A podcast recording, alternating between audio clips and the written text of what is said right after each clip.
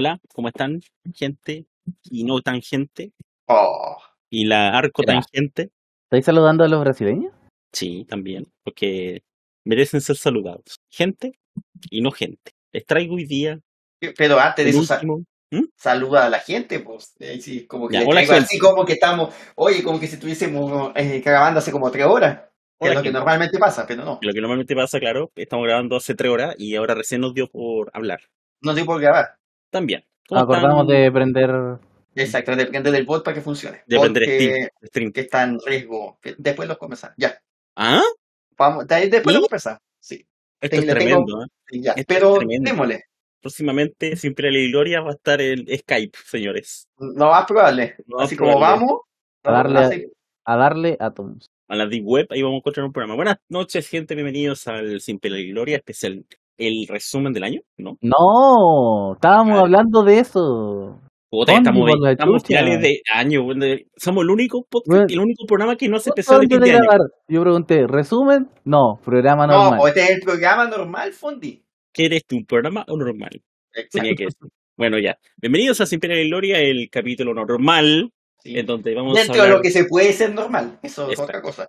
Exacto. En lo cual vamos a hablar cosas normales. Por ejemplo, que esta semana les Del traigo olor, del olor a incesto. del olor a incesto. Hoy día no les, traigo, normal. no les traigo un juego. No, Ya no- traigo varios juegos, ya, pero, pero que solamente tienen algo- seguir uno. pero que tienen cosas en común, la verdad. Que son de celular. Aparte, pero que parece ser hijos del juego más grande que existió en la historia. Ha estado ahí. ¿Y para qué lo le- mandáis en general? Ah, no. Ha Bueno, sí. utilizado. Ah, bueno. Es verdad. El verano más caliente de tu vida. No, es el verano más frío del resto de tu vida. Es también como la canción de los prisioneros. Ya me acordé de. Eh, ¿Qué weá estáis haciendo tan mal, Greta Tumblr? Les traigo porque ustedes, todo el mundo conoce el gran juego llamado Payaso Ponja Horror Repilante Abuelita Miedo. Exacto, que ya uno se lo sabe de memoria, uno puede decir No, repetidamente, ya. payaso ponja horror replante abuelita Es un miedo. trabalengua a esta altura. eh, Es un speedrun de decir Payaso Ponja Horror Repilante Abuelita Miedo. 100 veces seguidas. 100 veces seguidas, claramente. De Pero- hecho, de hecho ah, tengo que decir, ah, yo he visto, no es un speedrun, pero sí he visto, tengo a alguien que se propuso decir un millón de veces Mario. Así que no, no está fuera de, Perfecto. de lo ya. Les traigo muchos juegos de terror y terrores de juegos también. Que vienen, que son. No voy a nombrar el primero. Vecino, abuelo, esponja de miedo, mod, horror, juego. Parece que es Ah. de miedo. un juego que parece ser de miedo y que lo jugué y es un juego en primera persona en donde tienes que evitar encontrarte con un abuelo malvado. Es como el Hello Neighbor. Exacto, pero el abuelo malvado es, nada más y nada menos que un Pinochet. calerano. Pinochet. Es un calerano, Ah, un enano. un juego terrible. De la misma casa, Oye, pero, pero dependiendo si eres Kike Morandé, ese juego no es de terror, pues, es laboral. también, la otra vez comparaban, la otra vez comparaban a, a Kike Morandé con Santa, con Viejo Pascuero, Que usa enano. sí, Entre otras Pero- cosas, po, entre otras cosas. que es gordo, usa enano. Este, este otro juego, que también es de terror en primera persona y curiosamente tenéis que escapar contra alguien, oh, qué raro, que por cierto son casas desarrolladoras distintas, hay que, hay que aclarar ese punto, Nos estáis trayendo el mismo juego con diferentes skins. ¿sí? Y no solo con diferentes kits, diferentes casas desarrolladoras y diferente nombre, que son muy que- parecidos Yo creo que son subsidiarias de la misma empresa. a lo mejor, porque este, el anterior tenía esponja. Eso es lo que hace igualito, eso lo hace familiar de payaso un poco horror repilante de miedo. Pero este qué se llama horror, abuelita y repilante escapar casa. Sí, abuelita. Hay una abuelita con una raqueta de tenis. Excelente. Ese- esa es la malvada, ella es la malvada. Y también aparecen unos fantasmas felices. Es un juego muy raro este, en verdad, muy raro. Que es de la casa Tortuga Verde Games. Y, y también, quisieron, también quisieron emular los juegos de payasos. Porque este se llama Asustadizo Payaso. ¿Qué dice acá? Payaso, esto, Asustadizo Payaso, el, er- el horror casa escapar. Ya, y tenéis que escapar de un payaso dentro de una casa. Efectivamente, hay que escapar de un payaso dentro de una casa. Que es un juego que tiene lamentablemente 2,7 puntos de calificación. Oh, ¿No tenía alguno similar? Eh, al similar a este, a ver, déjame buscar. Esto es rápido. También tengo, este, este es un gran juego también, de miedo, payaso, policía, escapar, misión, lucha.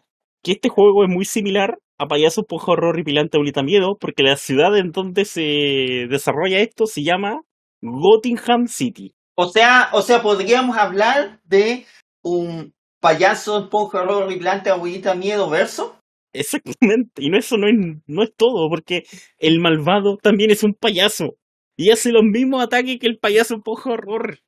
Es, es un juego tremendo. De hecho, y no solo eso, porque también existe un, sur- un, un Battle Royale de payasos. Ya. Ese- ¿Cómo se ese- llama? Es, Espera, se ¿Y llama. hay, y hay ¿Ah? skin de Chalper? eh, eso, eso sí que sería raro. Se me perdió el juego. También, ojo, ojo, porque también existe una colaboración con otro gran juego. Está Scary School Clown, o sea, payaso, esponja, horror, escuela. Among Us, Es la, pre- es la precuela. Es la La precuela, de claro. Pero el juego dice Among Us. Among Us. Among Us. Humungus. Humungus. Homúnculo. Pero el juego que se lleva esta semana, le mostré varios. Y estos son los dos juegos esta semana. Porque la casa desarrolladora de todos estos juegos, que son varios, también creó Maldad Escapar Abuelita Monja Juego. De partida no tengo idea por qué se llaman, terminan en juego. Pero el juego esta semana también es de terror. Y también es de My, My Horror House. Cerca de este juego, porque tiene una- un tremendo lore, y no es chiste, las pesadillas no respiran y dan miedo, horror, muerte inesperada en la casita del horror. Sirena, renacido, monstruo, cabeza espeluznante. Ya. Un juego que, aunque usted lamentablemente no tiene calificación en, en Google Play, esto es malo, más de 50.000 descargas, un juego para adolescentes, en donde sorpresa te da la vida, estás en una casa y tienes que correr de, de a ver, ¿De qué? del antónimo de un calerán. De un payaso.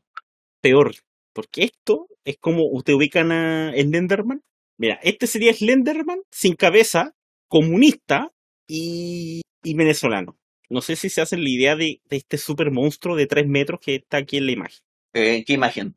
Es terrible. Y ojo, si tú quieres hablar con los desarrolladores de este juego, les puedes mandar un correo a Battlefront of Warrior 1, ojo con el 1, que no se lo olvide, arroba gmail.com. Ya. Así que ese es el juego esta semana. La próxima semana vamos a hacer un especial. Eh, ah, y otra cosa que se me olvidaba. Este juego te puedes unir al programa beta. Puedes ser un tester de este juegazo. Así que con vecino, ah no, ya lo dije, con con Pennywise Clown Horror Game nos vamos esta semana y nos vemos en el especial de fin de año. Chao, que estén bien. Chao, que estén bien. Así que, bueno, vamos con la siguiente sección. Eh, perdón, segmento, sección de este segmento. Eh, Esti, cuéntanos tu compilación de esta semana, por favor. ¿Por qué ser papito corazón? Ya. Uno, es lo mejor. Vivimos en una sociedad, sí, así es. Vivimos en una sociedad. Sí, Wow. O sea, el Joker de Papito Corazón. puede ser. O sea, no el Joker, el Bromas. El Coringa. Vivimos en una sociedad que ¿Otra nos vez? impone la idea irreal de una familia perfecta con papá y mamá, pero hoy en día entendemos que ese concepto es patriarcal, homofóbico y que relega a la mujer a un Ah. rol de desempoderamiento al supuestamente necesitar a un hombre para criar. Espera, No. ¿qué? No normalicemos los relatos católicos que tanto daño nos han hecho. Wow. Dos, Ya. es necesario. Y si te dijera que tu docencia hará que tus hijos se desarrollen de una se, se desarrollen mejor que el resto, está comprobado que el 84% de los niños sin padre van al psicólogo y un 76 al psiquiatra. Tener una vida con dificultades es parte de la vida y tu ausencia ayudará para que emprendan un viaje de autosanación y formen su carácter de manera estoica. No más generación de cristal. 3. Tiempo para ti. Diversos estudios han comprobado que si no pagas pensión alimenticia tendrás más dinero para hacer crecer tu proyecto de música Eh. emergente y comprar falopa. No te creo. Creo que eh, eh, eso, eso debió haber pensado mucho tiempo, eso, ¿eh? Sí. Absolutamente. Ese, ese Fue, análisis, fue- fue- fue un análisis muy profundo. O sea, ¿cuánto tiempo le, le tomó pensar? Na- ah, nunca se me había ocurrido que si tú no pagas no pagas. algo, ¿Ya? tiene más dinero. ¿Quién Un genio. cabo, nadie genio. quiere ser tratado como un cajero. Y si tus hijos te aman, te amarán por quien eres y no por lo que les puedes dar. No te dejes manipular por el consumismo que nos consume. Tremendo. 4. Es buena técnica. Procura tener fotos con tus hijos. Así le- se las podrás mostrar a las pendejas que te comes y decirles que tu ex te tiene prohibido verlos. No, me Eso- te hará ver más humano y despertará el instinto maternal de ellas. No olvides quién es la víctima de esta situación. Increíble. 5. Literal. Literal el nombre es Papito Corazón. Si fuera algo malo, ¿acaso tendría el nombre del órgano más imponente del cuerpo? El corazón. No, no tiene fallo, ¿ah? Así que, ya saben, nos han mentido todo este tiempo. Hay que ser Papito Corazón. Increíble. Eso Dios obviamente. Mío, ¿qué Gracias acabo a- de escuchar? Gracias a Niño Índigo, que ha traído otras conspiraciones anteriormente. Gracias, niño índigo. Gracias, gracias.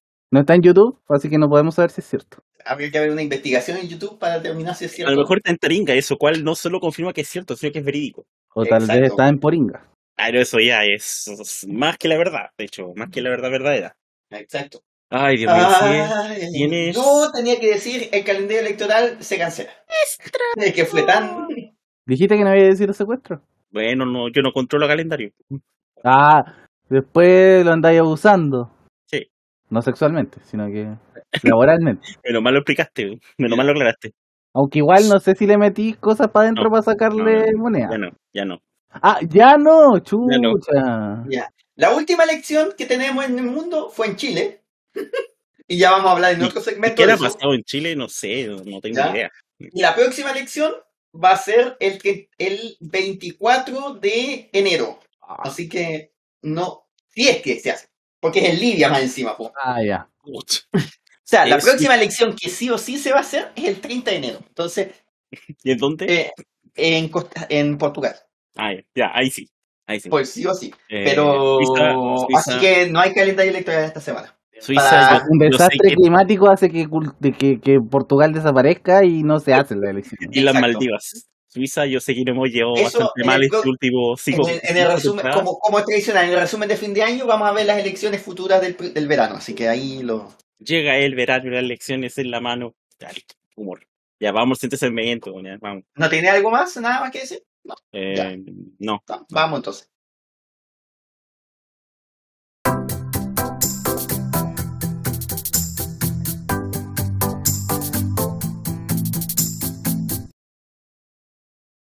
Ya están lloriqueando con la huevada de las micro, que no pueden vivir sin contarse un cuento, ¿ah? Juana Rivera dice, les juro que no he hecho niqueo. Vivo a una cuadra de una calle donde pasan decenas de micro por Puerto de Hora rumbo al oriente, al sur y al poniente. 50 minutos en el paradero y nada. ¡Nada! En primera vuelta no me pasó, y no soy de las paranoicas. A lo que el personaje de esta semana dice lo siguiente. Yo fui en auto a las 9 a un local que me demora 10 minutos y me demoré 35. Hay tacos, desvíos y con el calor de la gente hacerlo temprano. Te aseguro que es más por eso que por otra cosa. Ese es el resumen del, del día eleccionario de la semana pasada, eh, donde, si, donde habían problemas de micro, pero como tú tenías auto, estabas defunado. ¿Alguna opinión al respecto? Eh, Chalper tenía una opinión al respecto, pues, ¿Qué, qué dijo Chan? que era acarreo ilegal llevar gente en los autos. Técnicamente, si todos iban a votar por un cierto candidato, sí era racarreo, pero en este caso no lo era. Porque aquí no se llamaba a votar por Boris si tú Ya, no era un, no era un ya, candidato el que hacía el acarreo. ya, ya, ya. ¿Qué estáis peleando? ¿Qué pasa, este? Dije ya, que introduce el tema, ¿cómo voy a hablar solamente de las micros? Ya, pues, conversemos. Lo más importante es qué micro toma Tomás. ¿Qué? ¿Qué? La pregunta es qué micro toma Tomás. Ah, te entendí otra cosa, ¿no? que ver. No. Un caballito. Ya. Eh, comenten de la semana, porque comenten cómo estuvo la Ya, elección. pues, tuvimos la elección. Sí, Y el resultado oficial, Gabriel Boric es el presidente electo de Chile. Y erecto también. Boris. El Boris va a ser nuestro presidente a partir del 11 de marzo. ¿Sí? ¿Cómo fue la, la elección? ¿Cómo les, les pareció? Bonita. ¿Mm? Pero sufriste, este, tuvimos una transmisión bastante buena, eh, Sí. harto sufrimiento, sí. Vivimos grandes momentos en la elección, como por ejemplo Hasta- la camiseta, el Museo de la Fonticeta, Del Museo de la Ponticeta, sí. Y Felipón, que está también, tuvo también su momento y que ahora está de vuelta acá saludando. Felipe, saluda a la cámara. Cámara, weón.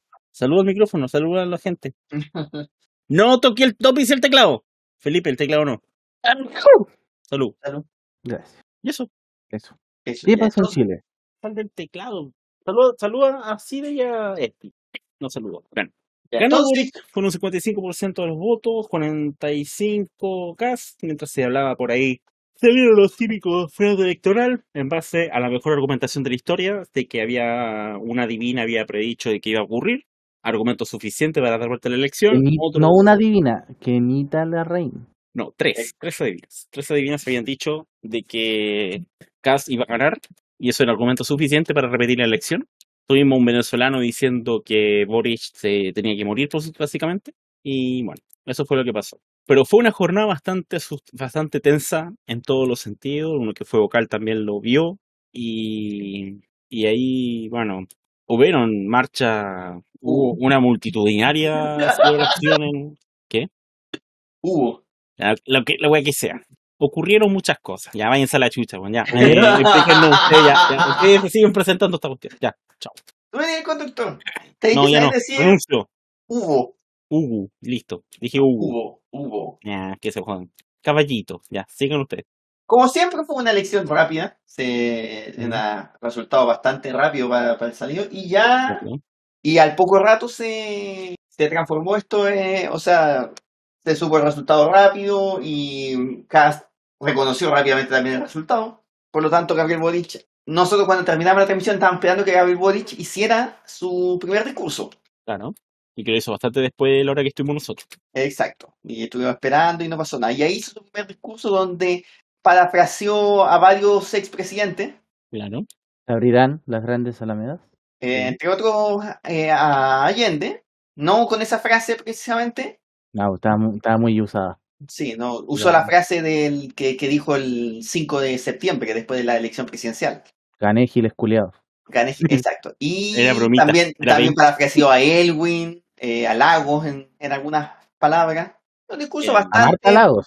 ¿Ah? A A Marta Lagos.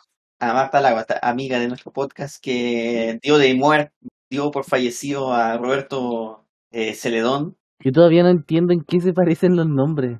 Los No sé, es que son, o sea, los dos fueron abogados de la, los dos fueron a- a- o sea, abogados de lo, eh, de la vicaría, pero más allá de eso, no. Bueno, Pero bueno, eso fue nuestra amiga Marta Lagos, pero no, parafraseando a Ricardo Lagos.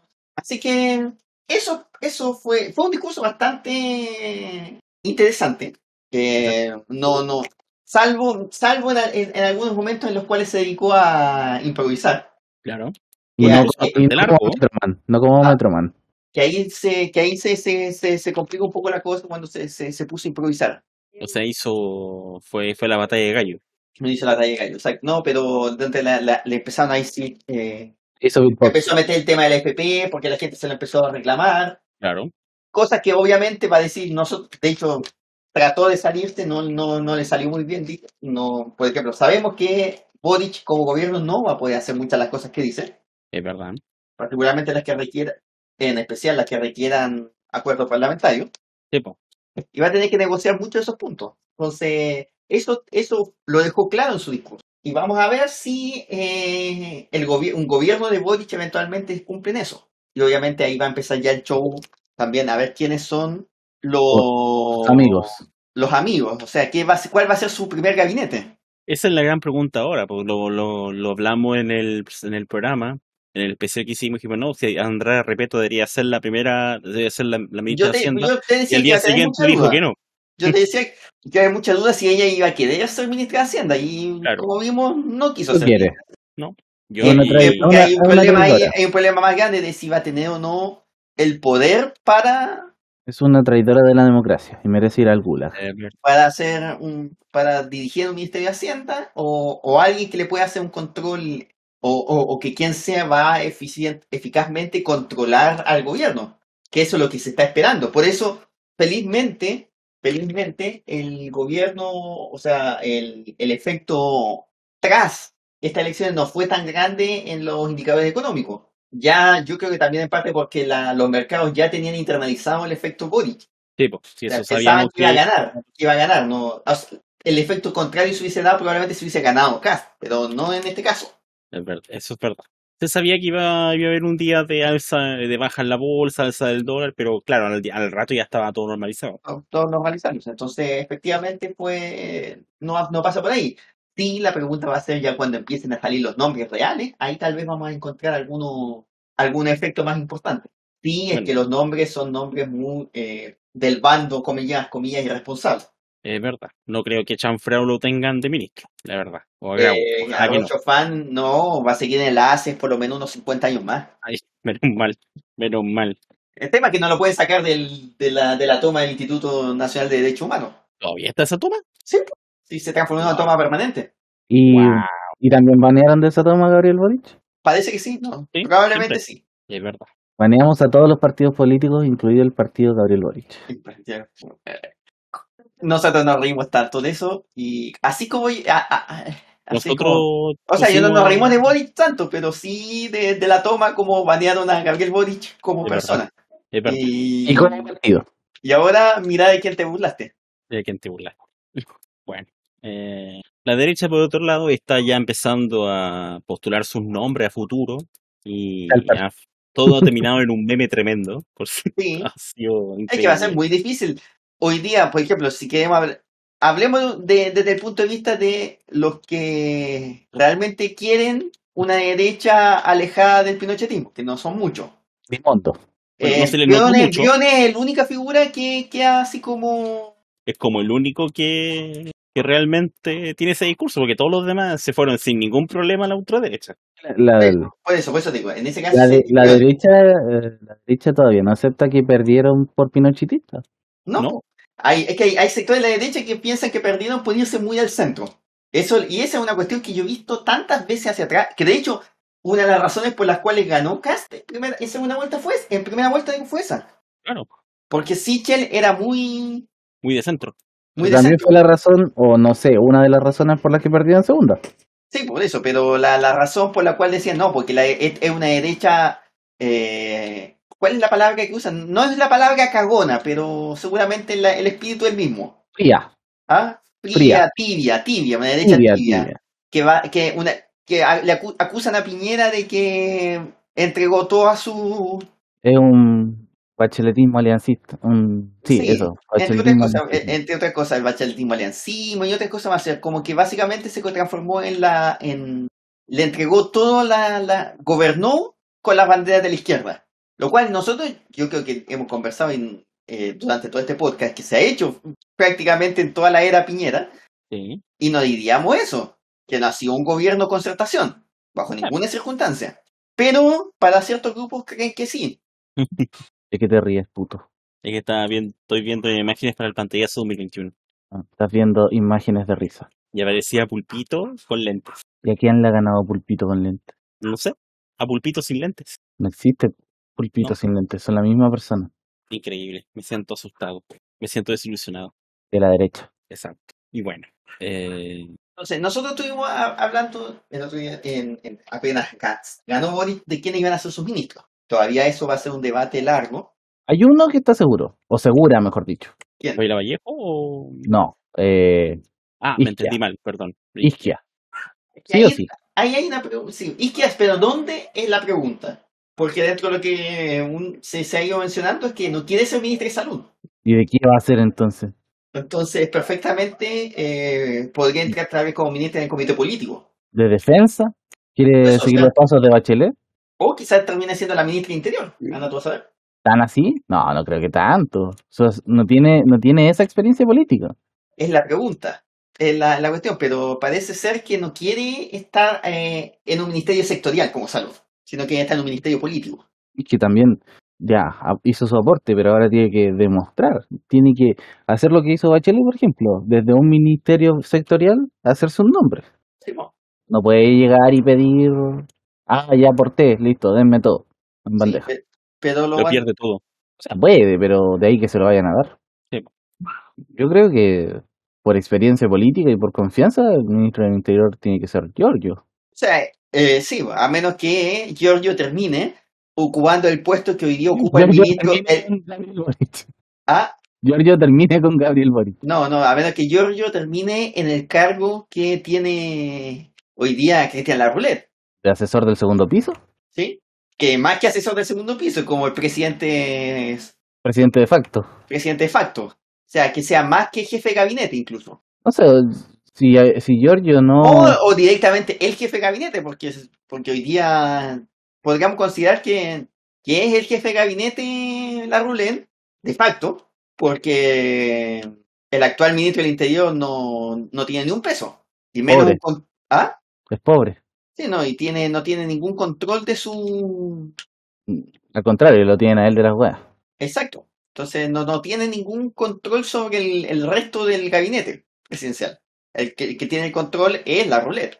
Una. Entonces podría ser por ahí. Entonces, y, y- y en un cargo que no se quema tanto. po. Yo no sé. la si- roulette, la roulette, en las condiciones que está, sería ministro del Interior. Siendo ministro del Interior, estaría Muerto. muerto hace harto rato. Pero como no es ministro del Interior, no está en la, En la esfera pública. en la esfera pública, En la esfera administrativa, en entonces teoría. tal vez, tal vez Giorgio se sienta más cómodo ahí. Yo, Cualquier- cualquiera se sentiría más cómodo ahí. Exacto. yo, yo creo que lo que decía es cierto, pero eh, yo creo que es el momento, no es el momento de buscar comodidades.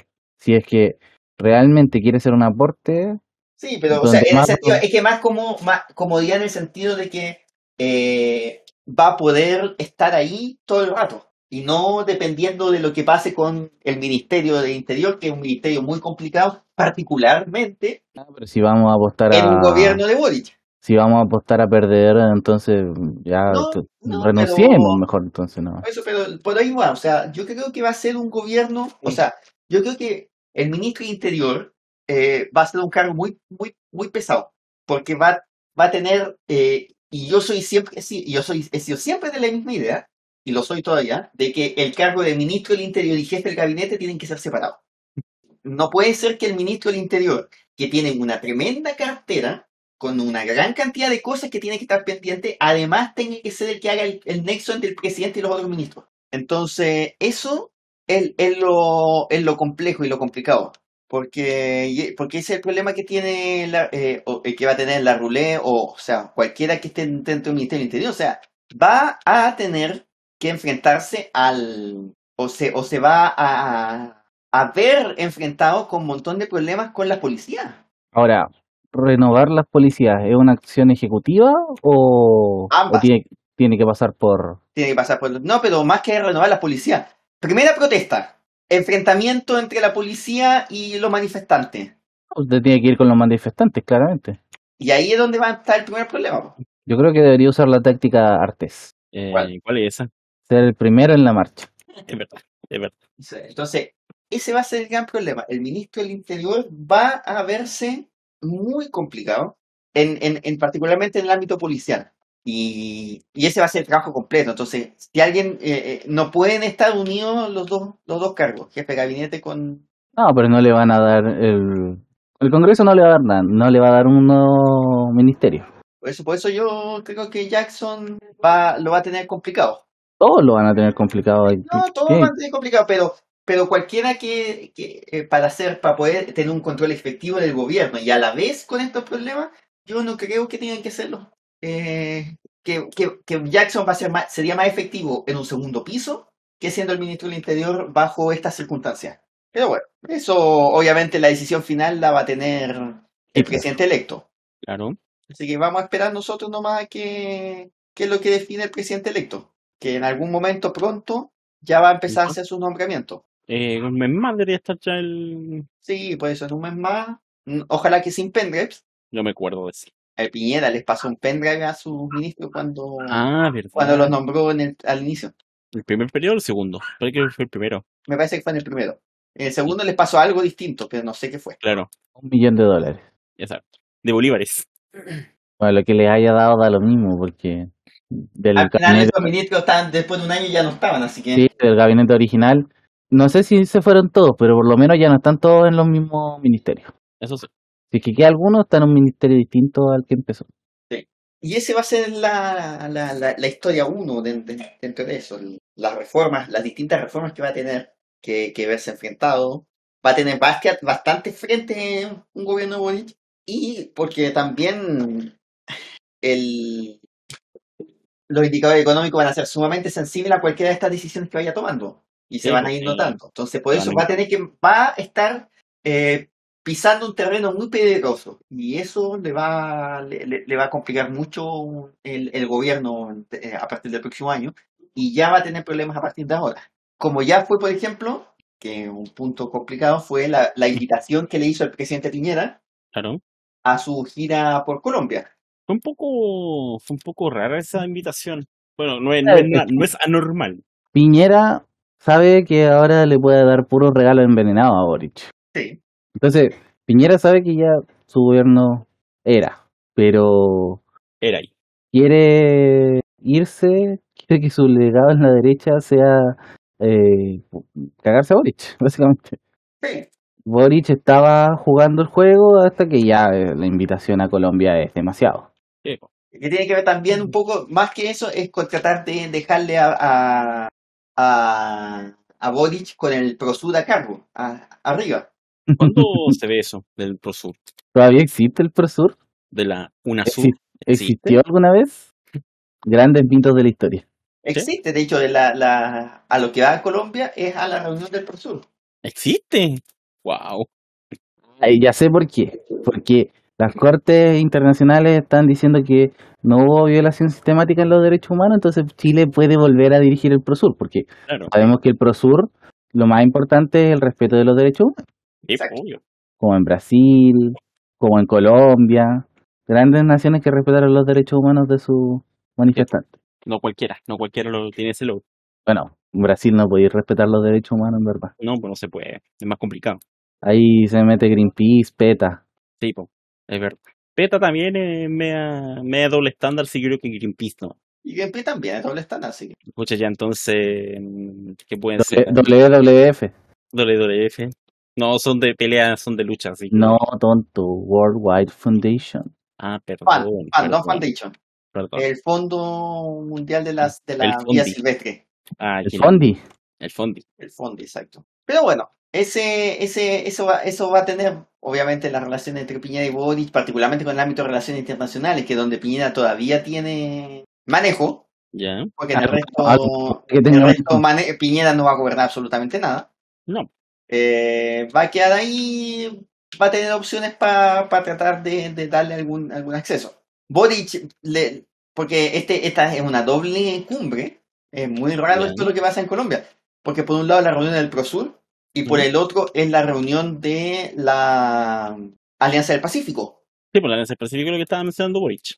Exacto, que es la que, la que le, Boric le queda prioridad, porque ahí tiene al menos algunos gobiernos más, ¿Izquierdista? ah, más izquierdistas. Sí, po. Por ejemplo, AMLO en México. AMLO. Ah, pero AMLO es muy amarillo. Ja, ja, ja, ja, Sí. ja, ja. Así es. Y Así bueno, que, bueno, ese vamos a, a- mira, no, vamos a volver cuando ya esté el gobierno en marcha o esté En pañales. está, esté, o esté a punto de asumir en realidad, no, no, no en marcha, pero esté a punto de asumir. ya. Así que, pero estos meses van a ser los meses de armas. ¿Vamos a volver? ¿Estamos renovados? ¿Cómo?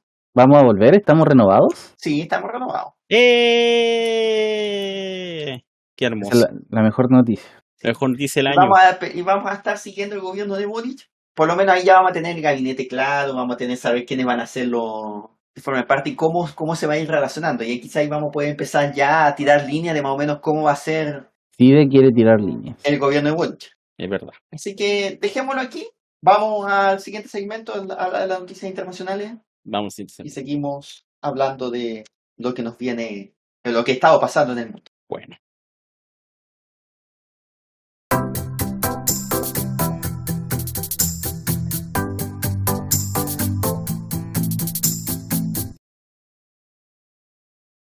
El mundo today Today. gira todos los años, de arriba hacia abajo, de la derecha a izquierda, o de izquierda a derecha. ¿Cómo el mundo va a girar de arriba de abajo? arriba para abajo. ¿Puede hacerlo? ¿Puede? Sí, pues, yo creo. Ah, yo creo.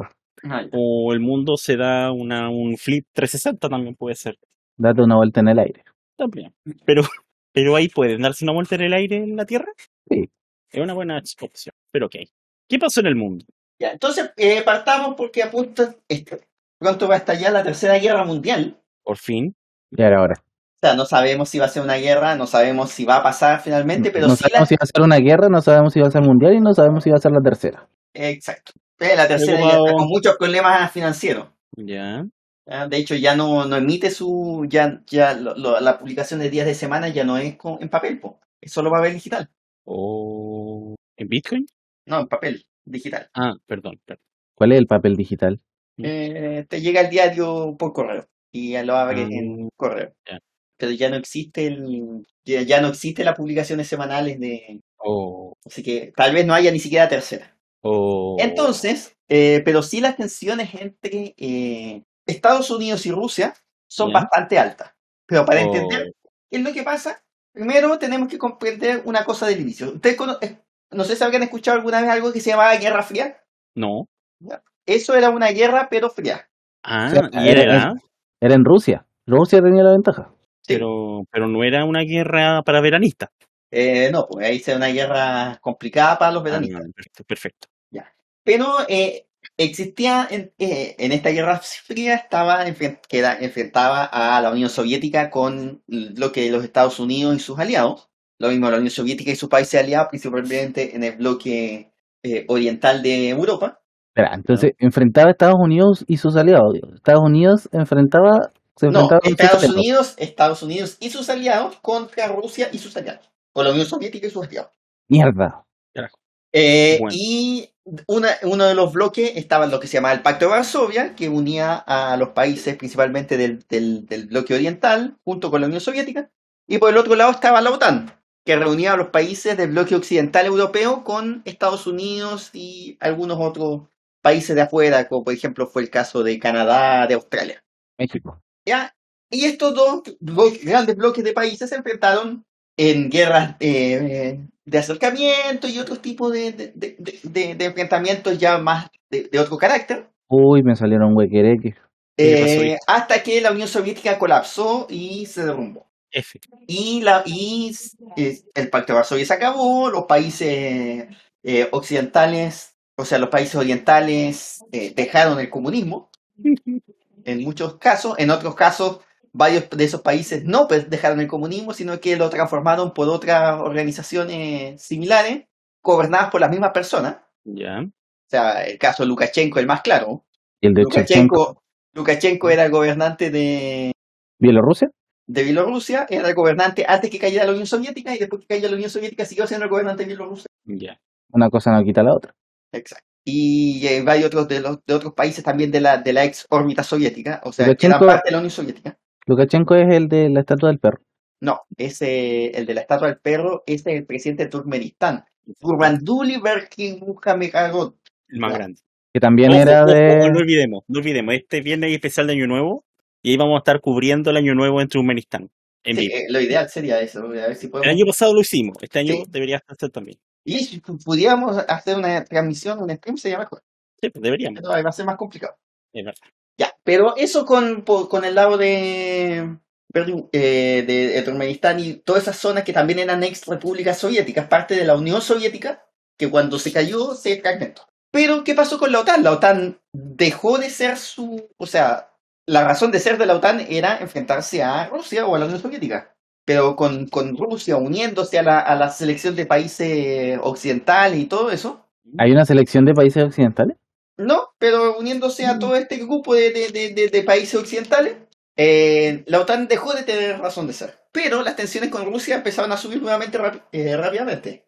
Y la OTAN, y decidieron mantener la OTAN, pero ¿qué, qué, qué- qué decisión tomaron? Empezaron a extenderla, a darle espacio a varios de estos países del antiguo Pacto de Varsovia para que formaran parte de esta alianza militar. Para que Bueno. se volvieran huequereques. Por ejemplo, en 1999 se unieron Hungría, Polonia y la República Checa, Bueno, que eran, eh, Que ya no existe la República Checa.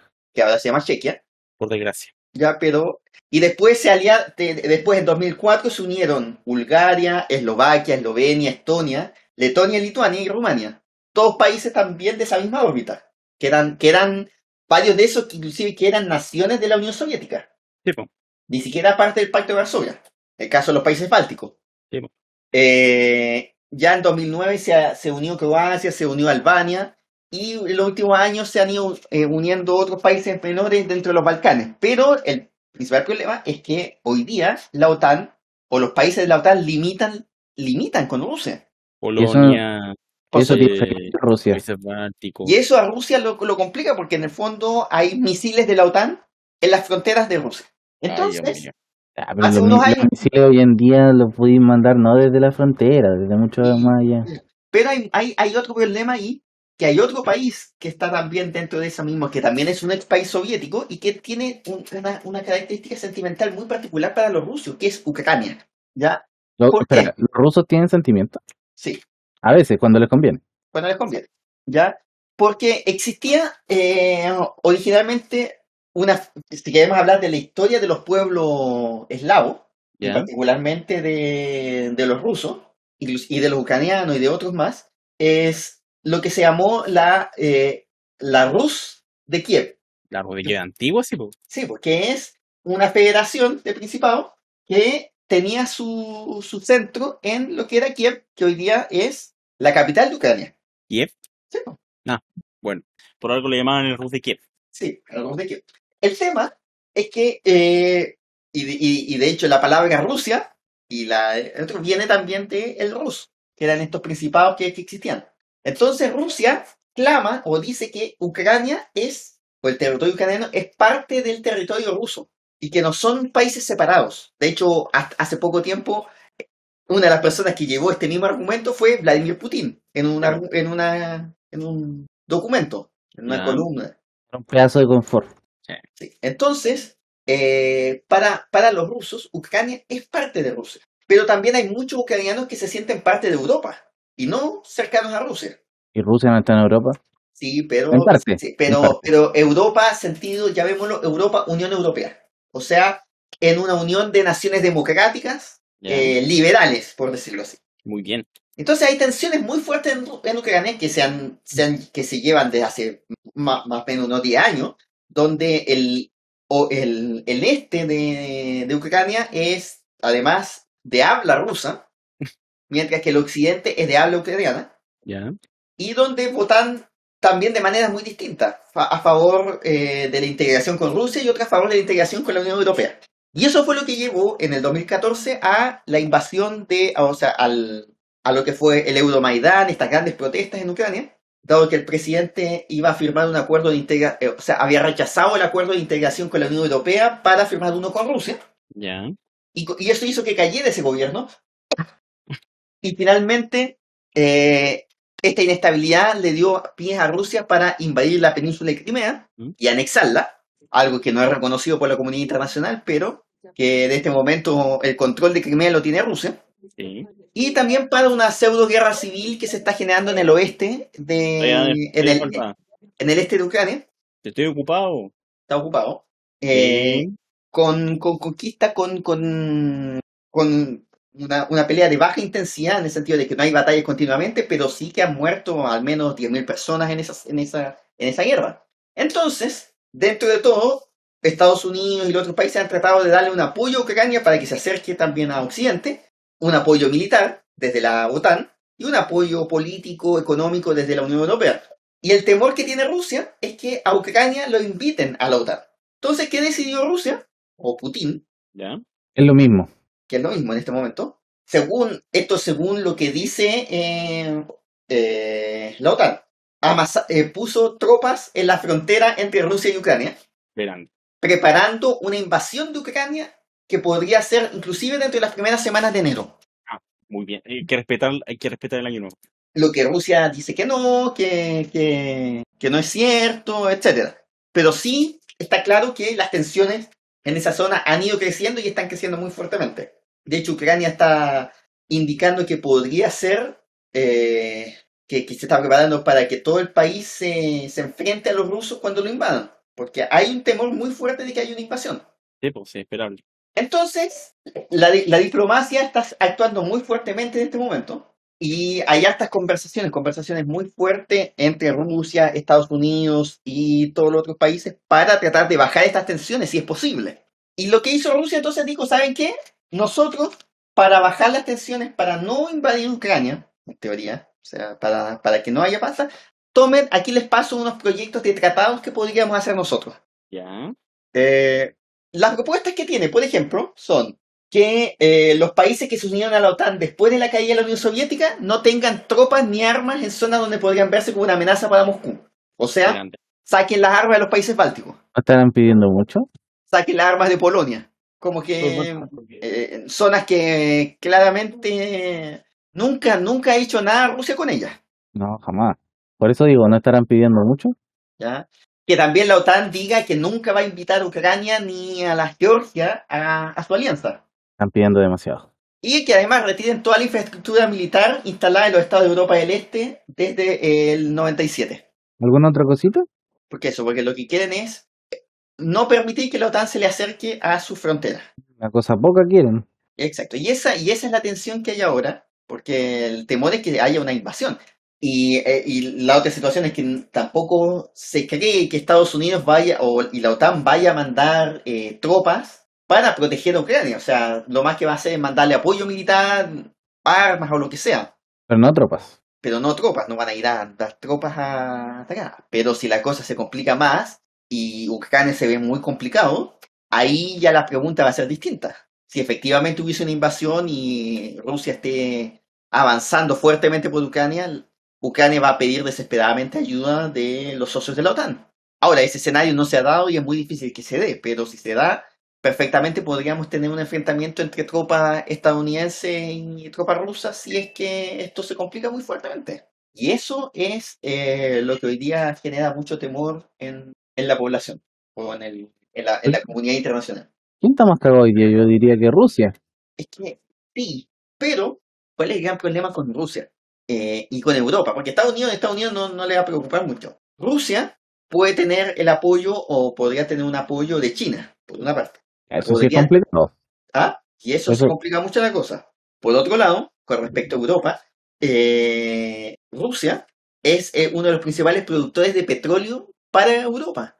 Entonces, ante cualquier tensión, Rusia podría determinar cortarle el petróleo y hasta ahí nos llegamos. Entonces, eh, hay muchos puntos en juego que complican este, estos argumentos.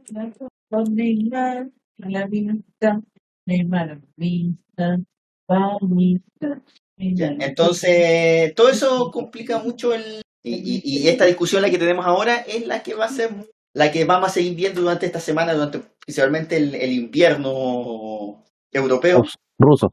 el invierno ruso. Y aunque tú no lo creas, el invierno no es tan complicado en Rusia ah, militarmente Para los rusos. y en general. ¿Sabes cuál, dónde está el, el- el- el- momento más complicado? Es la primavera. La la primavera, época- la primavera primavera- árabe.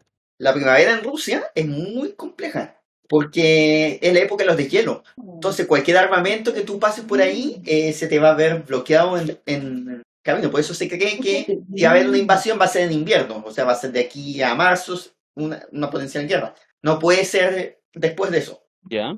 Pero eso lo tenemos que ir viendo, obviamente. Eso puede ser que sea complejo. Así que vamos, vamos a esperar, vamos a tener que esperar, nosotros no tenemos mucho que hacer, pero a menos que el presidente Boric en algún momento quiera meterse en el conflicto. Quiere apoyar a la madre Rusia. Pero más allá de eso, no, no tenemos mucho más. Eso por una parte, eso podría ser la tercera guerra mundial eh, en el peor de los escenarios. Lo más probable es que no se dé ese peor de escenario, pero hay que estar muy, muy, muy pendiente en- ante ese conflicto potencial. Vamos a hablar de otro tema. Otro tema que no hemos, lo hemos tratado igual varias veces y que no queríamos volver a tratar, pero se No está diciendo. por favor. Vamos a hablar del COVID. Mm, Nada, bueno. Porque la, la situación se está complicando a nivel mundial. Mira, mientras, no hablemos del COVID como una sección como tal, Sí. ya, lo puedo aceptar. En Europa, la variante Omicron se está haciendo mucho más presente en esta semana. De hecho, ya hay países que están generando un número importante de restricciones, pero ya se han ido enfrentando a un... a- se han ido contraponiendo de- fuertemente ante eh, la resistencia de la gente. Porque ya estamos, vamos a entrar al tercer año con este tipo de restricciones. Y ya, ya hay una fatiga importante en ese, en ese sentido.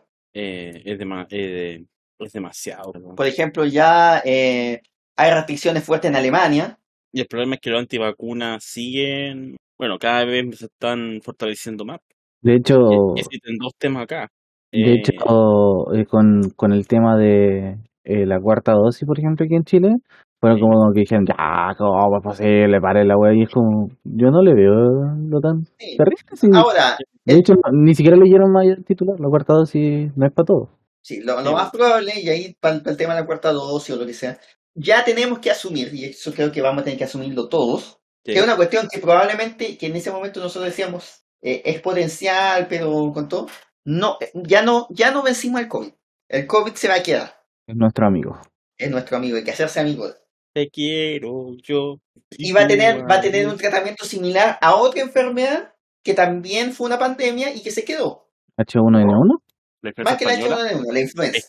la peste negra, ah, La influenza. el estreptococo, la lepra, ¿Y cómo funciona? la- ¿Qué pasa con la influenza? La influenza se queda. la influenza boogie boogie. La influenza, Ya, eh, todos los años hay una vacuna distinta. Increíble. Todos los años hay que vacunarse contra la influenza, o debería uno vacunarse contra la influenza, No, yo no me vacuno. No porque, te- me la cobran. Yo, yo tengo que vacunarme. Por eso. porque eh, genera, eh, porque el virus de la influenza muta todos los años. Y si bien no es tan dramático para nosotros, que somos relativamente jóvenes, pero sí para la gente de más edad, la- la gente de más edad es mucho más complicado. Entonces, por eso es, es recomendable irse vacunando contra la influenza para ir saliendo, para eh, ir generando esta misma inmunidad. Y lo mismo probablemente va a tener que ser con el COVID. Entonces, ahora va a ser también la vacuna contra la influenza y contra el COVID. Y eso lo vamos a ir viendo en el futuro porque seguramente todos los años va a haber una variante nueva. La buena noticia es que, por ejemplo, al parecer, como la variante Omicron es mucho más contagiosa que la vari- Sí. una normal, pero no ha generado los mismos efectos de eh, gravedad en la gente contagiada. o sea, es menos mortal. Es menos mortal, pero contagia más gente. Entonces, igual hay un riesgo ahí en, en algunos países de que, dado que a- contagia mucha más gente al mismo tiempo, Claro. los hospitales se puedan colapsar un poco más, más, más fuertemente. Pero en una población que ya estaba vacunada contra las otras variantes, el efecto sí es menor. O sea, la, la inmunidad se está haciendo sentir igual. Pero supongo que es peor también en países pobres. Sí, que es lo que pasó en Sudáfrica. Sudáfrica ya está pasando la ola del, del Omicron. Ahora la ola está llegando a Europa, pero. O, o- se está sintiendo en Europa, pero en Sudáfrica ya, la, ya se está dando, dando el punto de que la cantidad de casos se ha ido reduciendo estos últimos, estos últimos días. Así que ya están pasando esta ola con esta nueva variante y ahora la complicación la tiene el resto del mundo, Europa, Estados Unidos. Los lugares donde hay problemas con las vacunaciones es donde todavía se puede haber una complicación. Eso por el lado del, eh, del, del COVID. El, el problema sigue siendo también, también la decisión de qué restricciones van a haber. Pero ya hay restricciones. eh, no van a haber restricciones en, en Inglaterra, lo dijo Boris Johnson. Y a esta altura ya. Ya porque ya, ya no va a pelear eso. A pesar de que los científicos quieren que se hayan las restricciones y todo lo demás. Eh, ya eh, Francia redujo el tiempo de la, de la tercera dosis. O sea, ya no va a ser cuatro meses después de la segunda dosis, sino que tres. Boris Johnson estuvo contra las cuerdas ahora último. Sí, ese otro, pero con otro caso, con otro tema que tiene que ver con algo que pasó hace un año atrás, que fue relativo a también una, una reunión que se hizo en Downing Street 10, una fiesta, podrían decirlo, más que una fiesta fue un, encuentro con, con un grupo de gente cuando estaban las cuarentenas.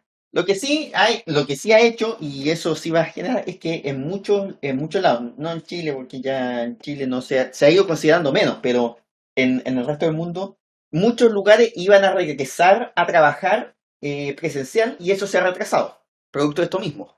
Por lo tanto, el COVID está ahí eh, creciendo en, en varias partes y va a haber, va a haber ya algunos, algunos conflictos más grandes, pero por lo menos en el ámbito chileno no lo hemos visto. Felizmente está haciendo verano y parece ser que en el verano no se está sintiendo tanto. Vamos a tener que estoy diciendo. prestarle atención Bueno, ¿algo más? en el verano. Y vámonos a hablar de Somalia, porque ahí sí que hay un conflicto político Aquí- importantísimo. aquí, no, estamos todas las temporadas diciendo no hagan chiste interno, no hagan chiste No, interno. no hay chiste interno. Como que no. No hay chiste interno. Es que en, en Somalia eh, hay un conflicto entre el presidente y el primer ministro. Conflicto Oh, raro. serio. Que de hecho, de hecho, a la hora que estamos grabando ahora, que nosotros, Es África que va a ser serio. a la hora que estamos grabando nosotros, que estamos grabando en la jornada de lunes, está en plena marcha. Porque ¿A por- ¿Qué le se- decía a la gente? No, es para entender que eh, estamos hablando de cosas que están pasando en este momento. Porque el primer ministro destituyó, o sea, el presidente destituyó al primer ministro. ¿Qué? ¿Eso es posible? Tremendo. Sí, es posible en un país serio. En África también. La pregunta es eso, si constitucionalmente puede hacerlo o no. ¿Por qué? Primero partamos con que en, Somalia no han habido elecciones por 30 en 30 años. Ah, una cosa poca. ¿ya? Cosas que. eh, cuéntame algo que no ocurra en África en todo caso. ¿ya? Pero no porque haya habido un, un- un- una dictadura. Porque había una dicta blanda. Tampoco, simplemente porque el país entró en un periodo de anarquía. El Eh, país está bajo control de guerrilleros o de milicia o de grupos No, terroristas, no voy a decir mucho porque conozco a alguien que decía que era bueno que estuvieran Sí, sí, sí, pues, pero eh, entonces 30 años no hubo elecciones nacionales. Y resulta que este año iba finalmente se había llegado a un acuerdo entre todos los grandes grupos políticos para que este año hubiesen elecciones. ¿Un acuerdo por la paz? Un acuerdo por la paz. Y habían elegido un presidente, a Mohamed Abdulali Farmajo, que iba a gobernar por dos años hasta las elecciones de 2021, que Pero la wea poco seria, ¿cómo va a gobernar dos años? era una transición, pues, era una transición para hacer un- una elección. Porque no había elecciones, pues, si no se han hecho elecciones. Y ahí se va a elegir un presidente y se va a elegir un parlamento, etcétera, etcétera, etcétera. Ya. Resulta que él terminaba su periodo y las elecciones tendrían que haberse hecho el 8 de febrero. Ya. Pero eh, no se hicieron las elecciones y el Parlamento trató de prorrogar el mandato por dos años más para poder hacer las elecciones en ese momento finalmente. Qué tremendo. Eh, y no pasó nada, pero sí hubo, hubo conflictos eh, entre las distintas facciones del ejército Ya. Y finalmente que, eh, que estaban entre los que estaban a favor y en contra de esto. Y finalmente en abril ya eh, el presidente dijo no, no, no me voy a prolongar en el poder. Bueno. ¡Qué milagro! Y nombró un primer ministro. Ya eh, nombró a eh, Mohamed Hussein Roble Ya. para que Es- tuviese a cargo de eh, la preparación y el desarrollo de estas elecciones, que se iban a hacer el 10 de octubre. ¿Qué religión son? Eh, mucho hay eh, eh, islámica, pero hay, hay grupos, hay, eh, no es una única religión. ¿ya? Pero el 10 de octubre se iban a hacer esas elecciones, pero no se llegó a acuerdo entre todas las partes. Finalmente no se hicieron las elecciones el 10 de octubre. Entonces, Parmajo no se ha reelegido y, no- y se mantiene en el poder, pero sin un mandato. ¿Quién? ¿El primer ministro o el El presidente? presidente. presidente. Y el primer ministro que ha sido nombrado tampoco lo puede destituir, porque no tiene el poder para destituir al primer ministro. Porque además iba a elegir parlamento. El 1 de noviembre empezaron las elecciones, que eran elecciones más largas que las elecciones eh, de la De India. India. Ya. Era- se hicieron elecciones entre el 1 de noviembre y el 24 de diciembre. O Una foto que Sin embargo, esas elecciones se eh, cancelaron a mitad y solamente alcanzaron a elegirse 24 de los 275 miembros de la Cámara Baja. Una Por lo cosa tanto, no está elegido el Parlamento. Oye, esa foto la tenía hace mucho tiempo. Me la encontré. Bueno. Pero lo importante es, eh. ¿quién come en Somalia? Ya. No, si no, ya no hay tanto problema de hambrunas como antes. Y de Ahora hay problemas de piratas, terrorismo. Hay problemas Mm. serios de terrorismo en Somalia. pero, pero comen.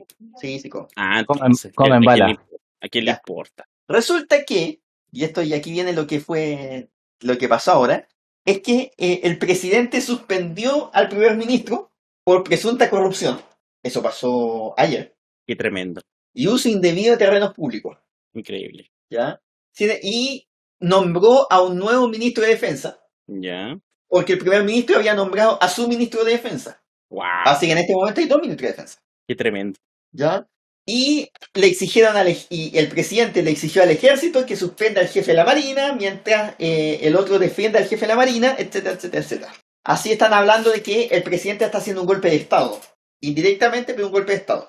Porque además las tropas están amasando en Mogadiscio. No se sabe para quién. Pero que, que eso sí es que es grande. Y resulta que, pero porque lo que pasó fue, y al final es que tomaron en la oficina del primer ministro algunas tropas Ya. y otras tropas retomaron la oficina del primer ministro. Entonces, en este momento, Roble tiene su oficina, Ya. pero también eh, Farmajo tiene sus, también sus eh, militares a favor, sus tropas lea- Increíble. leales. Por lo tanto, en este momento hay un enfrentamiento y hay un despliegue de tropas importante que podría llegar en cualquier momento, inclusive mientras hablamos, a un enfrentamiento armado en la capital de Somalia. Eso es bueno. A nadie le importa. Porque hay tropas que le están, y de hecho hay ultimátums contra el presidente, contra el primer ministro, y por lo tanto, en cualquier momento, acá podría haber eh, un ataque y prácticamente una guerra civil entre dos bandos de Somalia, que solamente van a favorecer a Al-Shabaab, que es el grupo terrorista que está que ha conquistado partes importantes de Somalia hasta este momento. A los piratas. Que, o sea, que relacionado con Al Qaeda, con, con ISIS. Por lo tanto, ese conflicto que, que estamos viendo ahora está, podría estar estallando en cualquier momento. Otra, otra guerra civil en África. Cosas que no pasan nunca. Exacto. Y bueno. Pues, eso. Esos pues, son el mundo, así está el mundo, Ture. Uy, no ha pasado nada importante, son muy buenos. Vamos a deportes, por favor. Vámonos a los deportes.